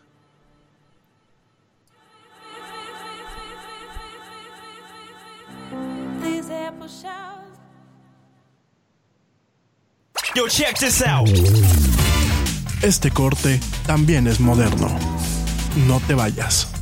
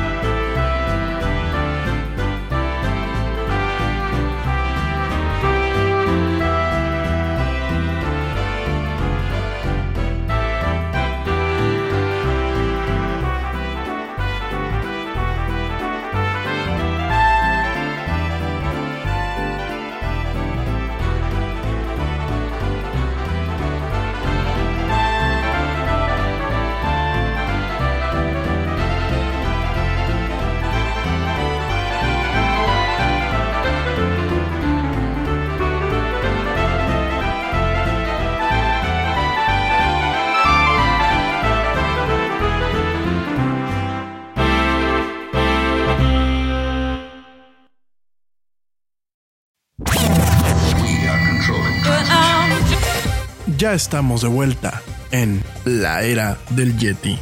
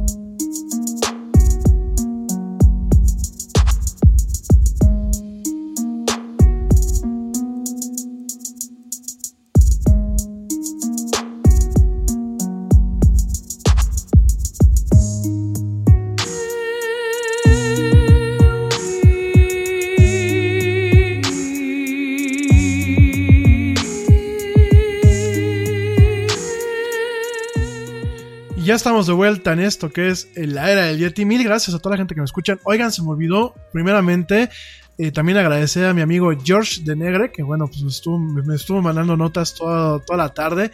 Mil gracias, mi querido George. Te mando un fuerte y sincero abrazo. Ya saben que es parte del equipo de aquí de la era del Yeti. Y también saludos a toda la gente que me escucha allá en la sala Cervantes en Nueva York del Centro para la Divulgación de la Cultura Latina en los Estados Unidos. Mando a todos los de la sala Cervantes, pero también mando muchos saludos a la gente que me escucha en Atlanta, Georgia y en Houston, Texas. De verdad, mil gracias. Se me olvidó, no es mala onda, se me olvidó, pero bueno, saludos y gracias también a mi amigo George, que bueno, esta tarde me estuvo mandando algunas cuestiones aquí de notas que vamos a estar comentando a lo largo de la semana. Oigan, rápidamente, porque ya nos vamos a ir a la parte de deportes, ya pasará el programa, pero rápidamente déjame te platico. Chon, chon, chon, chon, chon, chon. Eh, oigan, también saludos a Paco Guillén Flores que nos está escuchando. Mil, gracias, querido Paco. Acabo de ver que nos, acabas de comentar. Oigan, eh, rápidamente, ¿qué vamos a estar platicando esta semana? Vamos a estar platicando de lo que es el CES. Hoy, nada más te voy a adelantar unas cosas que vamos a, estar platicando. Pero, ¿qué es el CES? El CES es, el Consumer Electronic Shows, el show de electrónicos de consumo, que anualmente se lleva a cabo en lo que es la ciudad de Las Vegas, Nevada, allá en los Estados Unidos. Este es un evento que se lleva a cabo desde 1967, ¿no? Y es un evento en donde se lanzan, pues, eh, o se presentan principalmente cuestiones de tecnología. Hubo una temporada en donde incluso se llegaron a presentar cuestiones de consolas de videojuegos. Nintendo mucho tiempo, junto con Sega y en su momento inclusive Sony, se llegaron a presentar en el CES. Actualmente, bueno, ya existe algo que se llama el E3, que es el, Electronics eh, Entertainment Expo, que bueno, pues ya es, es, un tema totalmente dedicado a lo que es el, el tema de los eh, de las consolas y de los videojuegos como tal. También del CES se desprende lo que es el Mobile, eh, Mobile World Congress allá en Barcelona, que también se hace pues, prácticamente en estas fechas, el MWC, que también le damos cobertura aquí en la del Yeti. Y bueno, pues directamente son eventos donde se se junta todo lo que es la, industria y presentan, presentan pues todo lo que son sus nuevos juguetes en el tema tecnológico, ¿no? En este caso, eh, vemos pues un CES bastante, bastante rico, bastante eh, tupido. De hecho, pues toda la semana vamos a tener para platicar. Pero lo que te quiero adelantar el día de hoy principalmente es una televisión de eh, LG estas televisiones que, eh, fíjense que LG es uno de los fabricantes que más me gustan. ¿Por qué? Porque LG, eh, al momento que hace pantallas y televisiones, LG es uno de los pocos fabricantes a nivel mundial que hacen tanto la circuitería, o sea, es decir, todos los circuitos y todo lo que es los procesadores y todo lo que es el soporte eh, de hardware de sus pantallas, como los paneles. Fíjense, cuando tú compras una televisión, usualmente tu tele eh, tiene dos componentes principales. Lo que es tu panel, lo que es directamente donde se proyecta la imagen, que son, actualmente son dos tipos de paneles, o son paneles LED, eh, en donde tú utilizas pues un pequeño foquito, eh, para, iluminar lo que es la pantalla y una tecnología que se llama IPS, que son las más comunes, y los paneles OLED. OLED, ¿cuál es la diferencia entre LED y OLED normal? La O de OLED significa orgánico. Y el OLED es, muy, es, una tecnología muy, muy interesante porque es una tecnología en donde cada pigmento del, del, panel tiene su propia fuente de iluminación, de tal forma que nos permite tener paneles muy flexibles, con, con alto contraste, que ahorran energía porque tú puedes apagar completamente un panel un, un, un píxel, un pequeño puntito en la pantalla, tú lo puedes apagar, lo cual da mejor contraste en negros, pero también permite ahorrar energía y son displays muy flexibles porque no requieres una lámpara de soporte atrás para poder eh, mostrar la imagen, ¿no? Entonces, LG es uno de los pocos fabricantes a nivel mundial en donde ellos hacen todo lo que son los circuitos, todo lo que son los procesadores, lo que es toda la, parte de atrás de la pantalla, sobre todo en estas pantallas actuales que prácticamente todas ya son Smart TVs, es decir, tienen un tipo de funcionalidad conectada a Internet. Bueno, pues ellos son, eh, LG es dueña de Web OS, que es esta, eh, este sistema operativo que originalmente era de Palm. Eh, es la plataforma que utilizan ellos para lo que son los temas de Smart TVs. Entonces tienes esta parte en donde LG hace toda esta parte del software, toda la parte del hardware y además hace su propio display. De hecho, déjame te digo, LG es uno de los principales fabricantes de displays a nivel mundial, no solamente para sus televisiones o sus pantallas, sino para otro tipo de fabricantes. Las pantallas de las computadoras Apple, eh, las, las, pantallas, por ejemplo, de una Mac, del iMac y del iMac Pro, la pantalla no es de Apple, la pantalla es de LG. Eh, hay muchos monitores de él que la pantalla o es Sharp o también es LG. En el caso de los, monitores de las notebooks, hay muchas que son también LG. Entonces LG es uno de los principales fabricantes después de Samsung. Como buenas surcoreanas, pues tienen toda esta infraestructura, ¿no? Y te platico todo esto, ¿por qué? Porque LG lanza hoy una televisión de 65 pulgadas, muy padre. Te lo digo, eh, no me gusta utilizar los adjetivos como si fuera un programa ñoño de la radio, pero tengo que hacer. Es una televisión muy padre, ¿por qué? Porque es la primera televisión enrollable. Así como lo escuchas, es una televisión que es enrollable. Eh, te estoy compartiendo el, link, el link de, de, de, ¿cómo se llama? De Diverge, que es el, el, medio que, uno de los medios que le está dando difusión. Es una televisión que viene en un mueble, en un mueble como si fuera una, una mesita, una, una pequeña mesita. Cuando tú la vas a ver, la, la pantalla sale del mueble. Pero ojo, la pantalla no, no es que el mueble guarda o esconde la pantalla completa, sino la pantalla viene enrollada. Entonces cuando va, va subiendo una especie como elevador, sube con la pantalla y la va desenrollando. ¿Por qué? Porque la pantalla, el display es OLED. Es este display orgánico, que es el mismo display que utilizan los teléfonos Samsung y los últimos iPhones. Es este display que es enrollable, que es flexible y pues de alguna forma hace como una especie de rollo o si lo quieres ver así, en palabras más burdas, un pergamino. De tal forma que cuando tú no la estás viendo, es un mueble que realmente alberga parte de la electrónica y lo que es parte del sonido. De hecho, la parte frontal tiene una, una soundbar para un tema de un sonido envolvente. Eh, es una bocina Dolby Atmos de 100 watts que está al, frente de la pantalla. Pero cuando está guardado, pues es como si fuera una mesita, ¿no? Y cuando tú quieres ver la televisión, directamente sale un brazo la eleva y la proyecta, ¿no? Y aquí, vas a, y aquí el tema importante es este, ¿no? El tema de que sea una televisión flexible. El tema de que podamos empezar a tener pantallas ultra delgadas, pantallas ultra flexibles, pantallas que permitan optimizar los espacios, sobre todo en tiempos en donde el espacio en las viviendas se vuelve un premium la situación que vimos aquí en México de todavía poder decir aspirar a comprar una casa una casa sola es una situación que en muchas partes del mundo ya no se aspira con esa facilidad. Hay lugares como Hong Kong, como Singapur, como algunas partes de Estados Unidos donde el espacio viene con un premium. El poder aspirar inclusive a un departamento de más de 100 metros ya es algo wow. Y el contar con esas tecnologías, créanme que es algo muy muy positivo, porque nos va a permitir tener pantallas grandes, poder consumir entretenimiento de buen nivel, aprovechando el espacio al máximo, y aparte con esos materiales que en cualquier momento los podemos ver manifestados, pues en computadoras flexibles, en teléfonos flexibles, bueno, en muchas cuestiones que seguramente vamos a estar viendo este año, ¿no? Entonces tenemos esta pantalla que se llama eh, es una pantalla de 65 pulgadas de LG, directamente que se llama Signature OLED TV R, que bueno, pues directamente eh, es una pantalla que seguramente será muy costosa. Hay gente que dice que va a costar por encima de los 10 mil dólares. Sin embargo, bueno, pues es una pantalla muy interesante.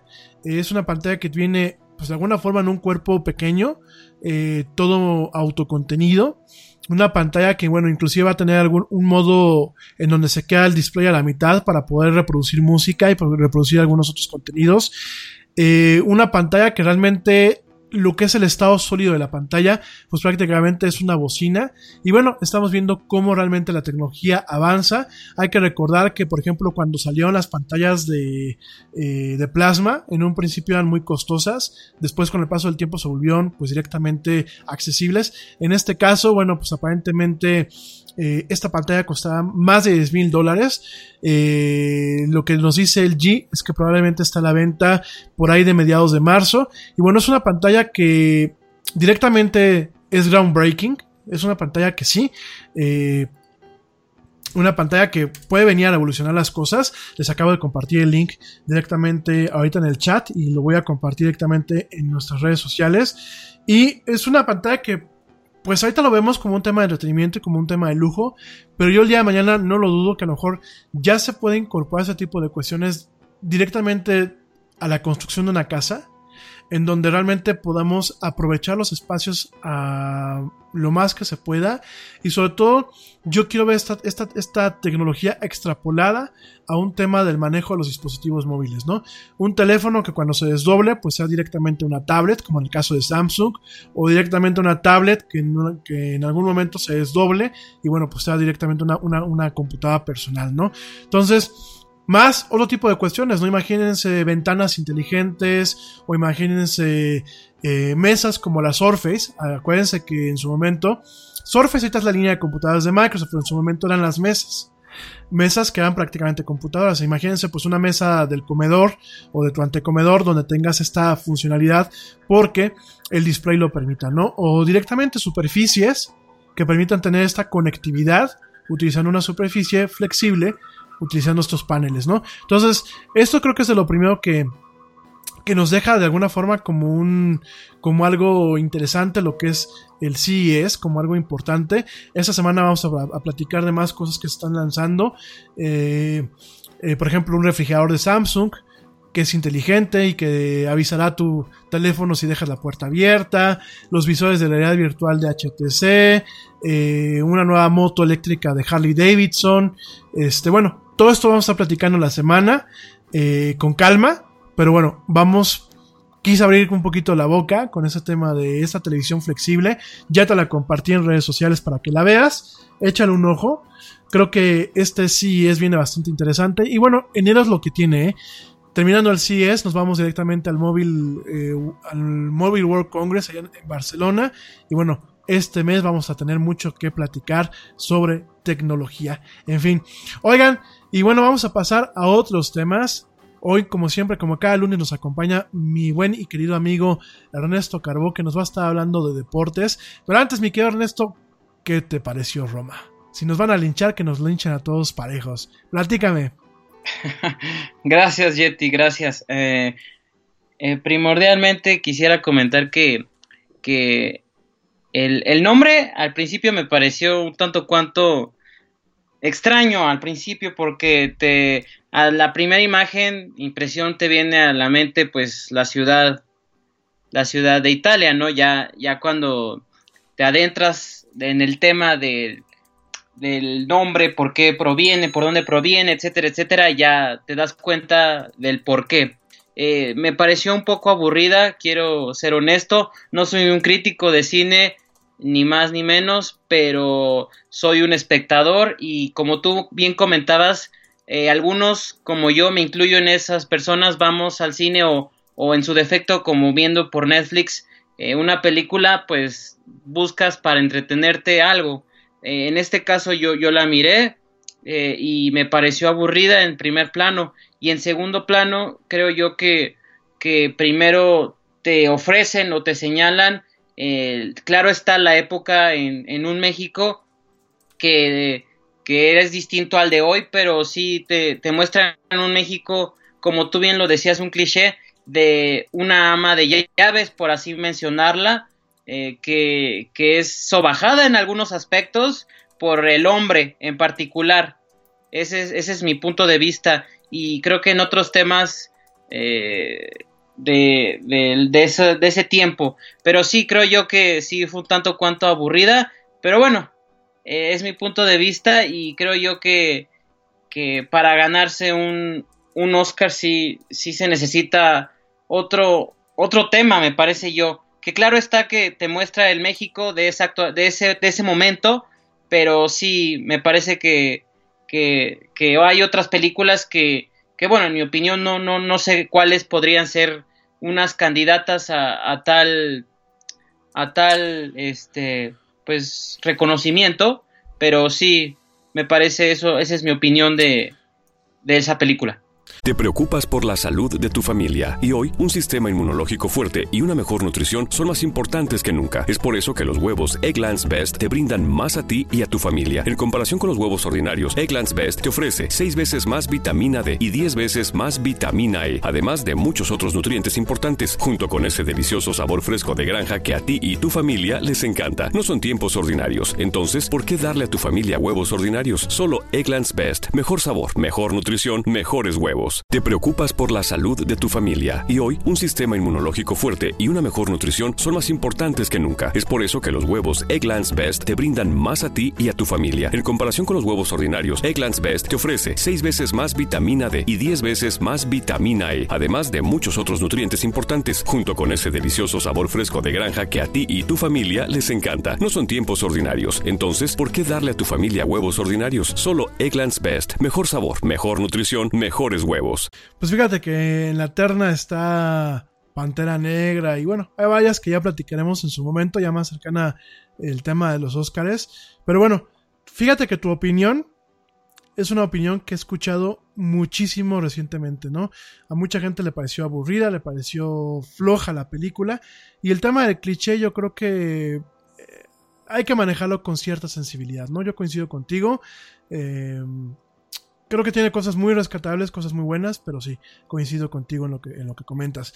Oye, mi querido Ernesto, y bueno, platícanos de la agenda deportiva. ¿Qué noticias tenemos para esta semana? Rápidamente, continuando del, del tema tecnológico, eh, salió en el 2016 una plataforma de streaming llamada DAZN. Es similar a Netflix, pero que abarca el tema deportivo. Para quien no lo conocía, es británico del grupo Perform Group. Eh, eh, es, pertenece al grupo y es un servicio de streaming. Nada más que este servicio de streaming te ofrece eh, en vivo. Exacto, a lo que voy es, no nada más te ofrece grabaciones, sino te da en vivo como peleas de box. Ah, recientemente el Canelo Álvarez, este boxeador mexicano, firmó con esa marca, por así llamarla, de Dazón. Eh, se, se, deletrea D-A-Z-N, pero se pronuncia Dazón. Eh, mm. Te ofrece en este contrato que se firma, todavía no está disponible para México. cabe, cabe, aclarar que no está para México, está en países como en Alemania, Austria, que fueron los dos, los dos punta, punta de la, danza de, este, de esta plataforma. Eh, Continúan Brasil, Canadá, en España va a salir, salió eh, en el 2016, en Japón, en Suiza y en Italia. En México todavía no está, pero te ofrece lo que te venía ofreciendo HBO en las peleas de box. Antes HBO, eh, para, para, contarle a la audiencia, era quien pasaba en Estados Unidos eh, el pago por evento de las peleas de box. Sí. al parecer a HBO ya no le convino o no fue no llegó un acuerdo con las promotoras de box y llegó esta plataforma para adquirir los derechos que del box, que es la que le pagó al Canelo Álvarez una suma exorbitante de, de, millones de dólares para convertirlo en el boxeador más ganador en cifras monetarias de la historia de este deporte, más que Floyd Mayweather, más que otros deportistas en ese, en ese rango la revista Forbes lo, lo dijo. Y adentrándonos al deporte en sí, eh, hoy voy a hablar del, rápidamente del, del, nuevo técnico de la selección mexicana, que, que, bueno, es un, es un tema que no se puede escapar porque a todos nos interesa. Y, y rápidamente te digo el, el currículum de este, de este director técnico argentino de 56 años, oriundo de Rosario, Argentina. Eh, ha dirigido a selecciones como Paraguay y de su país natal, Argentina, a equipos de la talla de Libertad de Paraguay, que no es tan conocido, pero es el más grande en Paraguay. Cerro Porteño del mismo país, Colón de Santa Fe de Argentina y el Barcelona de que todo el mundo conoce, claro está, el Newell's Old Boys y recientemente salió campeón con el Atlanta United en la MLS de Estados Unidos. Eh, cabe resaltar que su palmarés no es tan grande, pero sí hay que resaltar que fue campeón con el Libertad de Paraguay en Paraguay. Con el Barcelona no tuvo muchos títulos, tales así que tuvo que dar un paso al lado, eh, que solo ganó una Supercopa de España en el 2013 y la MLS que ya había comentado. Eh, llevó a Paraguay al Mundial de Sudáfrica del 2010, llegando a cuartos de final, perdió contra España, que entonces se, adjudicó la Copa del Mundo. Eh, también llegó con Copa América con Argentina en el 2011 y llegó a la final, que la perdió con el que era local, Argentina. Y fue entrenador de la selección argentina en el 2014 al 2016. No sucedió mucho con él realmente, pero bueno, dirigió a la Argentina, que no es un, no es cosa sencilla y es cosa a mencionar. Eh, quisiera yo citar a un técnico nacional, bueno, brasileño, pero que ha estado mucho tiempo ya eh, trabajando ininterrumpidamente en México, que es Ricardo Ferretti, actual director técnico de los Tigres. El Tuca. El Tuca, exactamente, que dijo, es una persona súper capacitada, le deseo el mayor de los éxitos. Eh, comentando esto, así que bueno, una persona, un director técnico de renombre en nuestro fútbol, creo yo que le da la bienvenida y creo que es algo para arropar al técnico que que no va a ser cosa sencilla, que llega a una selección mexicana que siempre es demasiada, demasiado creo yo, eh, por los medios, creo yo que es demasiado motivada, no, no sé si es la palabra correcta, al creer que puede llegar al quinto partido, que es bueno, lo que todo mundo se piensa que México podría llegar, que se debería de pensar que pudiese llegar más allá, pero bueno, el quinto partido parece que es el límite porque no se ha podido llegar y, el técnico argentino, citándolo rápidamente, dijo, fundamental la técnica y capacidad del fútbol mexicano. Le gusta que haya mezcla entre experiencia y juventud. Eh, es lo que citaba el técnico mexicano hoy en su presentación. Eh, bueno, creo yo que que tiene las bases, claro está, por haber dirigido ni más ni menos al Barcelona y a la selección de Argentina. Ya de ahí a ver si, si no ganó un, un trofeo llamativo con el Barcelona, bueno, creo que ya ese es otro punto a tomar, pero el haber, el haber estado ahí creo que le da un punto y más que en México que, que creo yo que los medios inflan a la selección más de lo que realmente es es como tú mencionabas, el cine mexicano está en un nivel, pero creo yo que en nuestro país, a fin de vender, claro está, es un negocio, como lo hemos comentado, pero a fin de vender se, se hace crecer la selección mexicana más de lo que ha dado. Posiblemente hay el talento, pero los resultados todavía no sustentan lo que los medios venden al público en general y al al creyente en la selección mexicana, por así mencionarlo. Así que veremos, eh, está a cuatro años su, su contrato y a resultados.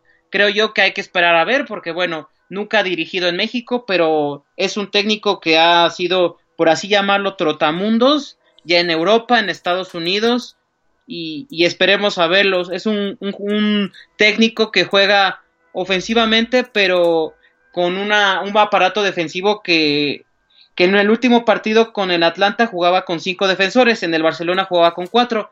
Es, es versátil, por así mencionarlo, y esperemos a ver qué pasa con la selección mexicana. Y, y, bueno, a ver si hace un recambio generacional que creo yo que le convendría al fútbol mexicano. Oye, oye, mi querido este, Neto, a ver una pregunta. ¿Y no crees tú que tenemos directores técnicos aquí en México para llevar la selección mexicana en vez de traernos a un argentino? Capacitados, claro está. Eh, me parece que siempre se busca traer a alguien del extranjero, así sea de donde sea, no voy a citar nacionalidad para no ofender, pero creo yo que, creo yo que sí, el peor error del mexicano es creer que un extranjero puede más que el mexicano.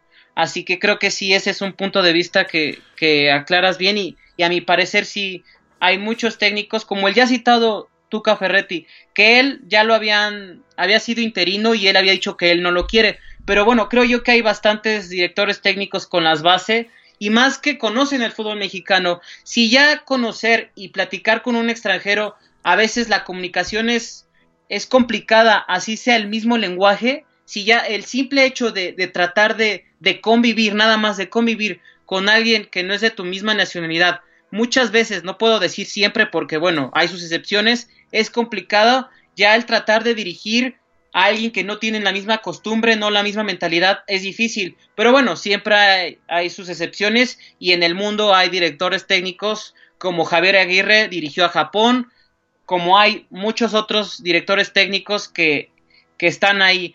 Pero bueno, creo yo que hay que esperar y no hay que adelantarnos a decir, no, no, no lo quiere, no, no hay que adelantarnos a decir no va a hacer nada, pero también hay que mencionar que hay muchos otros técnicos que, que pudieran tomar las riendas de la selección mexicana siendo mexicanos y estando el día a día en México.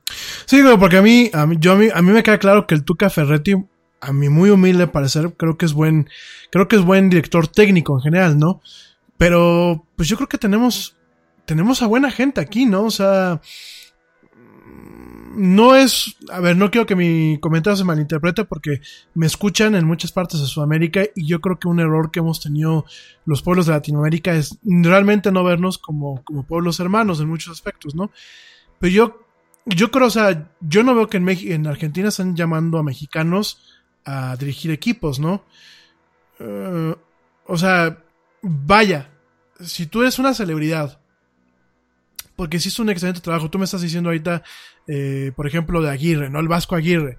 Pues el Vasco Aguirre yo, yo pienso que con todos sus efectos es un, es un buen director técnico, ¿no?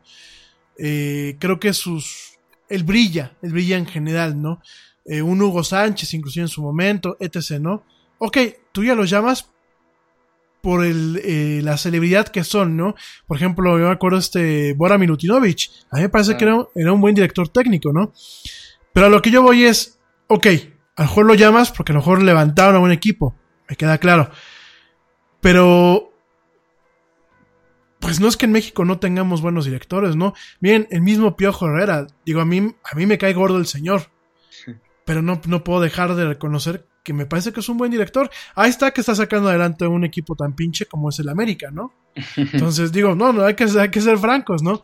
Y este, y, y, y, yo lo que digo es eso, coincido con lo que tú dices, ¿no? Yo creo que el, malinchismo mexicano, teniendo a mucha gente que puede hacer un gran papel, que, que además son locales, no, no, es mala onda, pero tú lo acabas de decir, uno va a España y yo me acuerdo que los primeros días no te entienden, y bueno, los primeros meses no te entienden, porque aunque, aunque hablamos el mismo idioma, no es el mismo idioma, no tenemos las mismas costumbres, ¿no? Y aquí vienes y, y traes este eh, eh, la idiosincrasia mexicana es muy diferente, ¿no? El, el, nivel de los jugadores, pues no es el mismo que tú tienes, por ejemplo, el mismo Argentina. Entonces yo creo que tienes que traer, pues, a un entrenador que, que tenga la capacidad de trabajar con los talentos y con el nivel y con la idiosincrasia de la cultura mexicana y con el nivel de la selección, porque de nada te sirve que te traigas a no sé, a, a, un excelente, vamos a pensar a un Zinedine Zidane a dirigir la selección mexicana si no, es a, no están al nivel de lo que es el, el, el si la selección no está al nivel del, del, director técnico, ¿no? No sé, coincido contigo. En fin, platícanos otras cosas, mi querido Neto. Sí, eh, es que ese es el problema, pero bueno, hay que cambiar la mentalidad, desde la mentalidad y la creencia, creo que ahí es el cambio. Eh, rápidamente yo quería comentar eh, un famoso delantero del Tottenham Hotspur, para quien no lo conozca, bueno, es delantero de Inglaterra y lo ha querido o se dice que lo quiere también en Real Madrid, entre otros equipos. se acaba de de consolidar, por así llamarlo, eh, uno de los máximos goleadores en meterle a los 20 equipos de la Premier League un gol. Es una cosa muy complicada de mencionarlo y este futbolista lo ha logrado. Quería mencionarlo porque es un, un delantero muy importante y que puede hacer historia no nada más en el Tottenham, sino a nivel mundial. Y rápidamente, para quien es fan de la Premier League, eh, las posiciones están así. El Liverpool está con 54 puntos al primer lugar. Le sigue el Manchester City de Guardiola con 50. El Tottenham Hotspur, el ya mencionado equipo de Harry Kane, en el 48. Creo yo que ahí nos vamos a parar y va a ser la liga, el tiempo que resta va a ser de esos tres equipos. Recuerda Yeti, recuerde toda la audiencia, creo yo que estos equipos son los que van a pelear ya la Premier League. Abajo ya no hay más. El Chelsea está muy atrás a 44 y todavía el Arsenal a 41. Ya están muy atrás, así que va a ser una liga de tres. Muy, muy, muy emocionante como lo es cada año. Pero este año solo serán tres. El año pasado fueron de cuatro o cinco. Creo que este año ya nada más van a ser de tres y esperemos a ver si el alemán Jürgen Klopp se hace campeón a Liverpool, que la, el año pasado, recordemos, perdió la final de la Champions contra el Real Madrid. Así que bueno, el modesto Tottenham, por así mencionarlo, porque no está entre las plantillas más caras de Inglaterra, sigue ahí peleando con un técnico argentino que posiblemente después de aquí esté en el Real Madrid. Así que comentando esto rápidamente y pasando a la, al comentario que yo quisiera traer a la mesa, por así mencionarlo, es de una contratación un tanto cuanto escabrosa para México, para los medios mexicanos, que es la contratación del estadounidense Christian Pulisic, que ha llegado al Chelsea de Inglaterra. ¿Por qué lo menciono y por qué traigo este tema a la mesa? Muchos medios han dicho o comparado con la estrella, por así mencionarla, mexicana de la actualidad, eh, Irving Lozano. Eh, este futbolista pagaron más de 60 millones de dólares por él, el Chelsea, y por el mexicano no querían dar más de 30 millones. Los medios citaban esto como cómo un estadounidense puede valer más que un mexicano. Rápidamente te, te, te comento la trayectoria de este estadounidense con descendencia croata. Eh, fue de, en el 2005 pasó, bueno, nació en Pensilvania y pasó del Pennsylvania Classics, que es una formativa de fútbol, eh, pasó a las fuerzas básicas del Borussia Dortmund de 17 años. De ahí pasó a la de los 19 años y de la de 19 años pasó al primer equipo en el 2016. Del 2016 al 2019 se ha venido rozando con futbolistas de la talla de Migitarian que juega en el Arsenal, Mario, Mario Gotze, que es otro futbolista, es el que marcó el gol para darle el último campeonato a Alemania, para mencionarte y estés en contexto conmigo, y también eh, con Marcos Reus, que es el capitán actual del Borussia Dortmund. Así que, ¿cómo comparar a un futbolista? Simplemente no es por lo, la actualidad, porque si lo comparamos en la actualidad, claro que puedo decirte que Irving Lozano es muy mejor futbolista que Christian Pulisic por el simple hecho de que Christian Pulisic no es titular indiscutible en el Borussia Dortmund.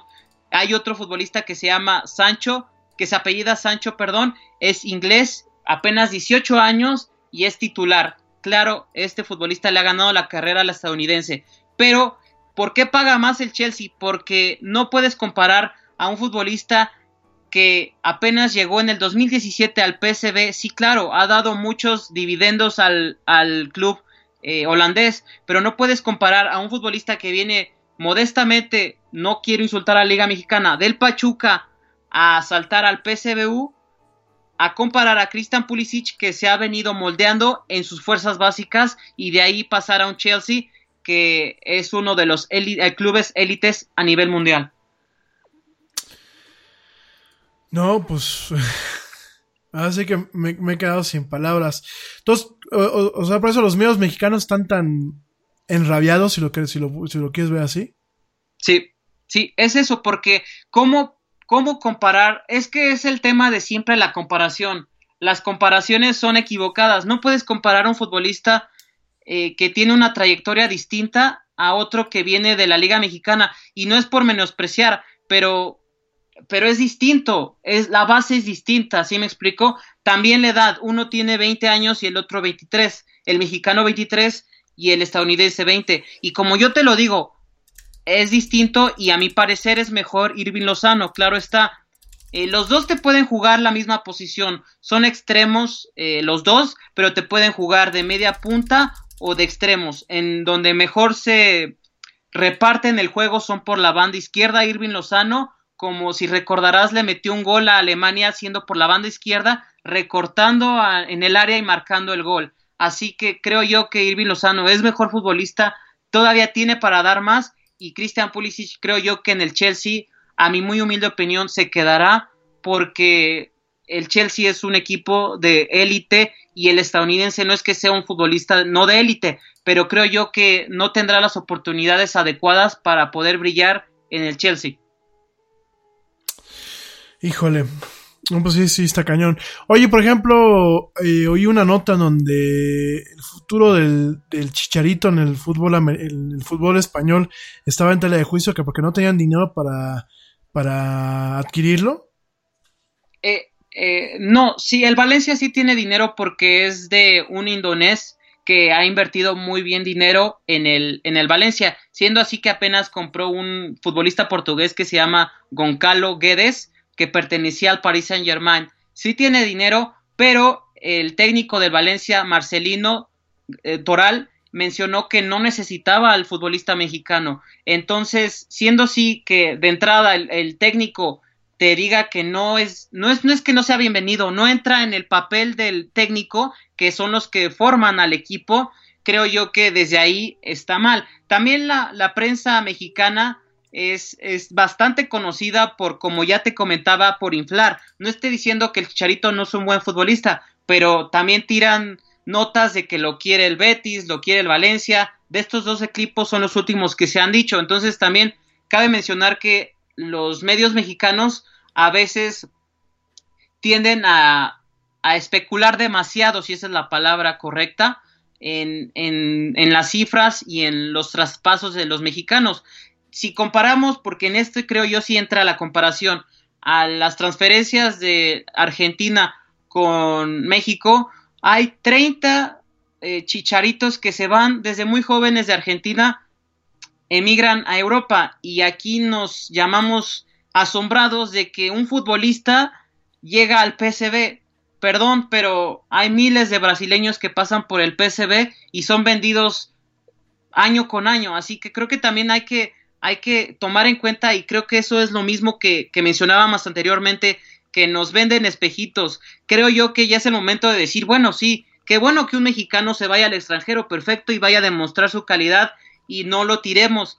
Pero también creo que ya es momento de, de, decir, bueno, si se va a Europa está bien, pero creo que aquí nos venden el tiempo de los europeos. Creo que ese, ese, ese, esa palabra, en, a menos en mi particular opinión, es cansada de los europeos. O sea, son mexicanos en primer lugar, no son europeos.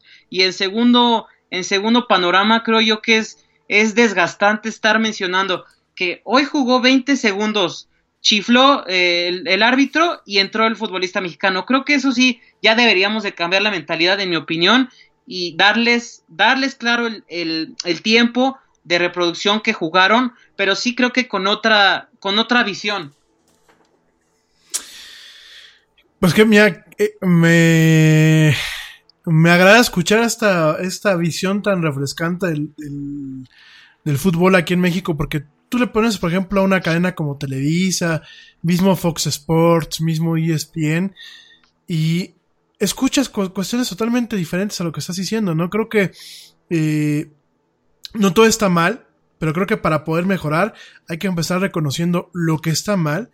Y me queda claro lo que estás diciendo, ¿no? Me queda claro que hay que reconocer inclusive que a lo mejor nuestros jugadores pues no tienen la, calidad que el mercado requiere hoy en día, ¿no? En el tema, en el tema futbolístico, ni el empuje que tienen, eh, em, ni, ni cómo se llaman, ni eh, realmente el apoyo necesario, ¿no?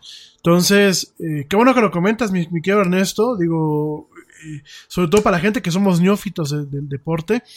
Y, ya para ir finalizando, porque ya son, ya, ya traemos un poquito el tiempo encima, ¿tú cómo ves la perspectiva en este 2019 para el deporte mexicano? Sí, primero en el fútbol y después en todo lo demás. Claro, eh, rápidamente sí, para ya concluir, antes de que concluyamos rápidamente, Yeti, ya se vienen las, las, los octavos de final de la Champions League desde el 12 de febrero, así que estaremos informándole a la gente. Padrísimo. Eh, y no nada más de los mexicanos y no nada más del Real Madrid, porque además del Real Madrid hay muchos otros equipos que hay en el orbe europeo que necesitamos hablar y que necesitamos darle publicidad porque no nada más es Messi y Cristiano Ronaldo, hay otros futbolistas, hay otros muchos futbolistas que son muy muy talentosos y que creo yo eh, eh, tenemos el- en la necesidad y como yo como periodista de informarle no nada más de quedarnos con Messi y Cristiano Ronaldo. Y creo yo que en el deporte ya mexicano hablando del tema eh, está ya Ana Gabriela Guevara en ese en ese ámbito. Eh, creo yo que ha llegado nuevas autoridades, así con el cambio generacional, por así mencionarlo, si me lo permites, de la presidencia, con ello ha llevado a que haya nuevas, eh, nuevas caras, está, bueno, en el deporte está también este, no sé cómo llamarlo, congresista o no sé cómo se jacte, por así mencionarlo, Ernesto D'Alessio, el hijo de la cantante, pues es que sí, el hijo de la cantante Lupita D'Alessio está inmiscuido en ese tema del deporte. El otro día comentaba que, que está peleando para recibir más fondos, así que bueno, no lo sé, ya realmente no lo sé. Creo que creo que en ese lugar necesitaríamos deportistas, no actores, pero Claro. bueno, no puedo decir si no, si no, hasta ver eh, lo que nos pueda mostrar, que ya viene rápidamente en los Olímpicos y bueno, primero que nada esperemos que haya infraestructura para llevar a los deportistas, creo que esa es la primordial y llevarlos decorosamente, ese es lo primordial y ya lo subsecuente vendrá, creo que cada victoria es individual, lastimosamente, de nuestros atletas, cada año, o bueno, cada cuatro años en los Olímpicos, la mayoría de las victorias, salvo la- el oro olímpico en el 2012 del fútbol, creo yo que, o bueno, no creo, los resultados demuestran que casi siempre son individuales las victorias, así que bueno, esperemos se muestre diferente. Y en el fútbol, bueno, el fútbol han llegado rápidamente en la Liga Mexicana muy buenos extranjeros. En Monterrey llegó Sebastián Mesa, es este un eh, argentino proveniente de Independiente, llegó a Monterrey, jugó el pasado mundial, así que habrá que verlo. Es un exponente del Monterrey para llevarse el título, aunado a Tigres, que bueno, es un trabuco de equipo. Habrá que sumarle al non grato América y, y tal vez el Toluca que ha fichado muy bien un delantero Gigliotti que viene de Independiente de Avellaneda, hay que mencionarlo, y Felipe Pardo que es un colombiano extremo muy fuerte, muy veloz, que viene de, de Grecia del Olympiacos. Así que bueno, estos son mis, mis gallos para, para alzarse con la, con la Copa en México. Padrísimo, me quedo, mi querido Netito. Qué padre lo que nos estás platicando. Y bueno, pues vamos a ver. Vamos a ver qué pinta. Oye, y ya para concluir, digo, ya traemos. Eh, ¿A quién le vas en la Champions? Me gusta mucho el Tottenham, como te me lo mencioné anteriormente, pero ha tenido muchos lesionados. Eh, creo que para competir ya en esos niveles, a pesar de la mentalidad, le hace falta, le hace falta extensión de plantel, porque tiene un, director técnico muy inteligente como es Pochettino, es argentino, eh, es muy inteligente, sabe mover sus piezas, pero lo que le ha faltado es que, que su, la amplitud de su, de su, del equipo, de la plantilla, no es tan vasta. Creo que se va a quedar en el camino, a mi muy humilde opinión, pero me gustaría. También creo que el Liverpool viene muy fuerte y ese sí tiene una capacidad monetaria muy importante porque además de los titulares tienen un banquillo muy fuerte. Así que creo yo que Liverpool puede venir otra vez y no dejemos no dejemos de pensar en el Atlético de Madrid que viene bien y viene en segundo lugar en la tabla de España. Rápidamente viene nada más a cinco puntos de diferencia del Barcelona en segundo lugar y en la Champions League puede de- dar de qué hablar eh, con Diego Simeone, con Griezmann, que es el futbolista francés, que lo ha querido el Barcelona, creo, y con una defensiva uruguaya como Godín Jiménez, creo yo que el Atlético de Madrid puede dar la sorpresa otra vez, si así lo queremos llamar la sorpresa, porque es un, un asistente muy asiduo de la, de la Champions League. Creo yo que estos dos equipos Y bueno, los de siempre, el Real Madrid, que bueno, está ahorita altibajos, ha perdido en la liga con el Real Sociedad 2-0. El Barcelona, que bueno, siempre es un, un llamado a ser campeón. Y el Paris Saint Germain y el, el Manchester City, que son los de la billetera gorda de los Emiratos Árabes. Así que habrá que esperar, pero bueno, son los, los candidatos más importantes. Pero no hay que descartar ni al Tottenham ni al Atlético de Madrid. Pues Padrísimo lo que nos platicas. Vamos a estar atentos, mi querido Ernesto. Ya nos vas a estar platicando. Y aparte, en febrero viene el Super Bowl y bueno, todo un poco. Pues te vamos a traer por aquí muy, muy, muy, muy seguido. Oigan, pues ya nos vamos, ya nos vamos tristemente. Ya nos vamos. Y este, gracias a todos por escucharnos en vivo. La gente que me está escuchando también en el podcast, mil, mil gracias. Mi querido Ernesto, pues esperamos la próxima semana, como cada lunes, para hablar de deportes. Como siempre, un privilegio y un gusto tenerte aquí este, con esta expertise, porque pues la verdad, cada lunes que vienes, a mí me ilustras muchísimo en el tema de los deportes. Padrísimo. Mil gracias, mi querido Ernesto. Gracias a todos ustedes que nos escucharon. Por ahí tengo saludos que ya mañana daremos. Se nos caen en el tintero. Eh, directamente eh, temas del CES que vamos a estar platicando. El tema de los propósitos, hoy vamos a hablar de los wearables. Mañana vamos a estar platicando. Me dice por aquí Ernesto que nos recomienda la del guardaespaldas de la BBC. Rápidamente, Ernesto, platica, ¿está en Netflix? Está en Netflix, la pueden ver, solo es seis capítulos. La primera temporada es del reconocido actor Richard Madden. A mí me pareció muy buena, muy buena serie. Desde el principio me, me llamó la atención cómo va llevando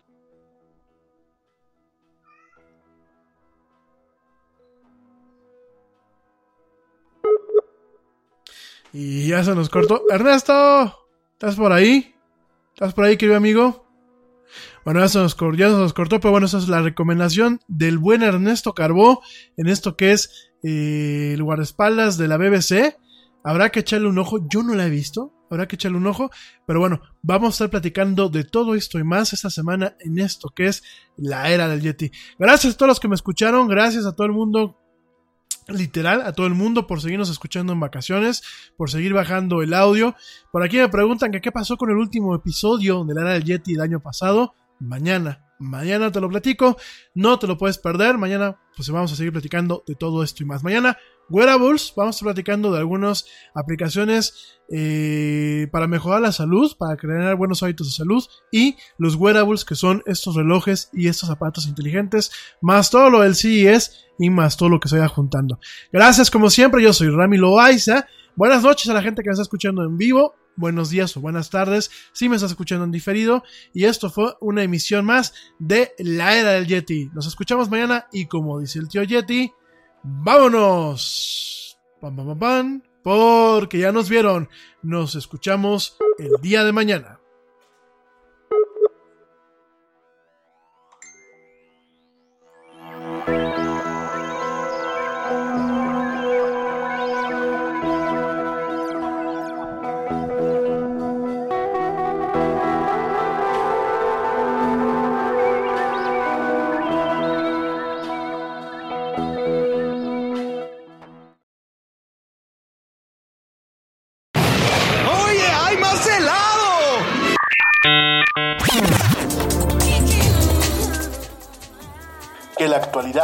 No te deje helado. Te esperamos en la siguiente emisión de La Era del Yeti.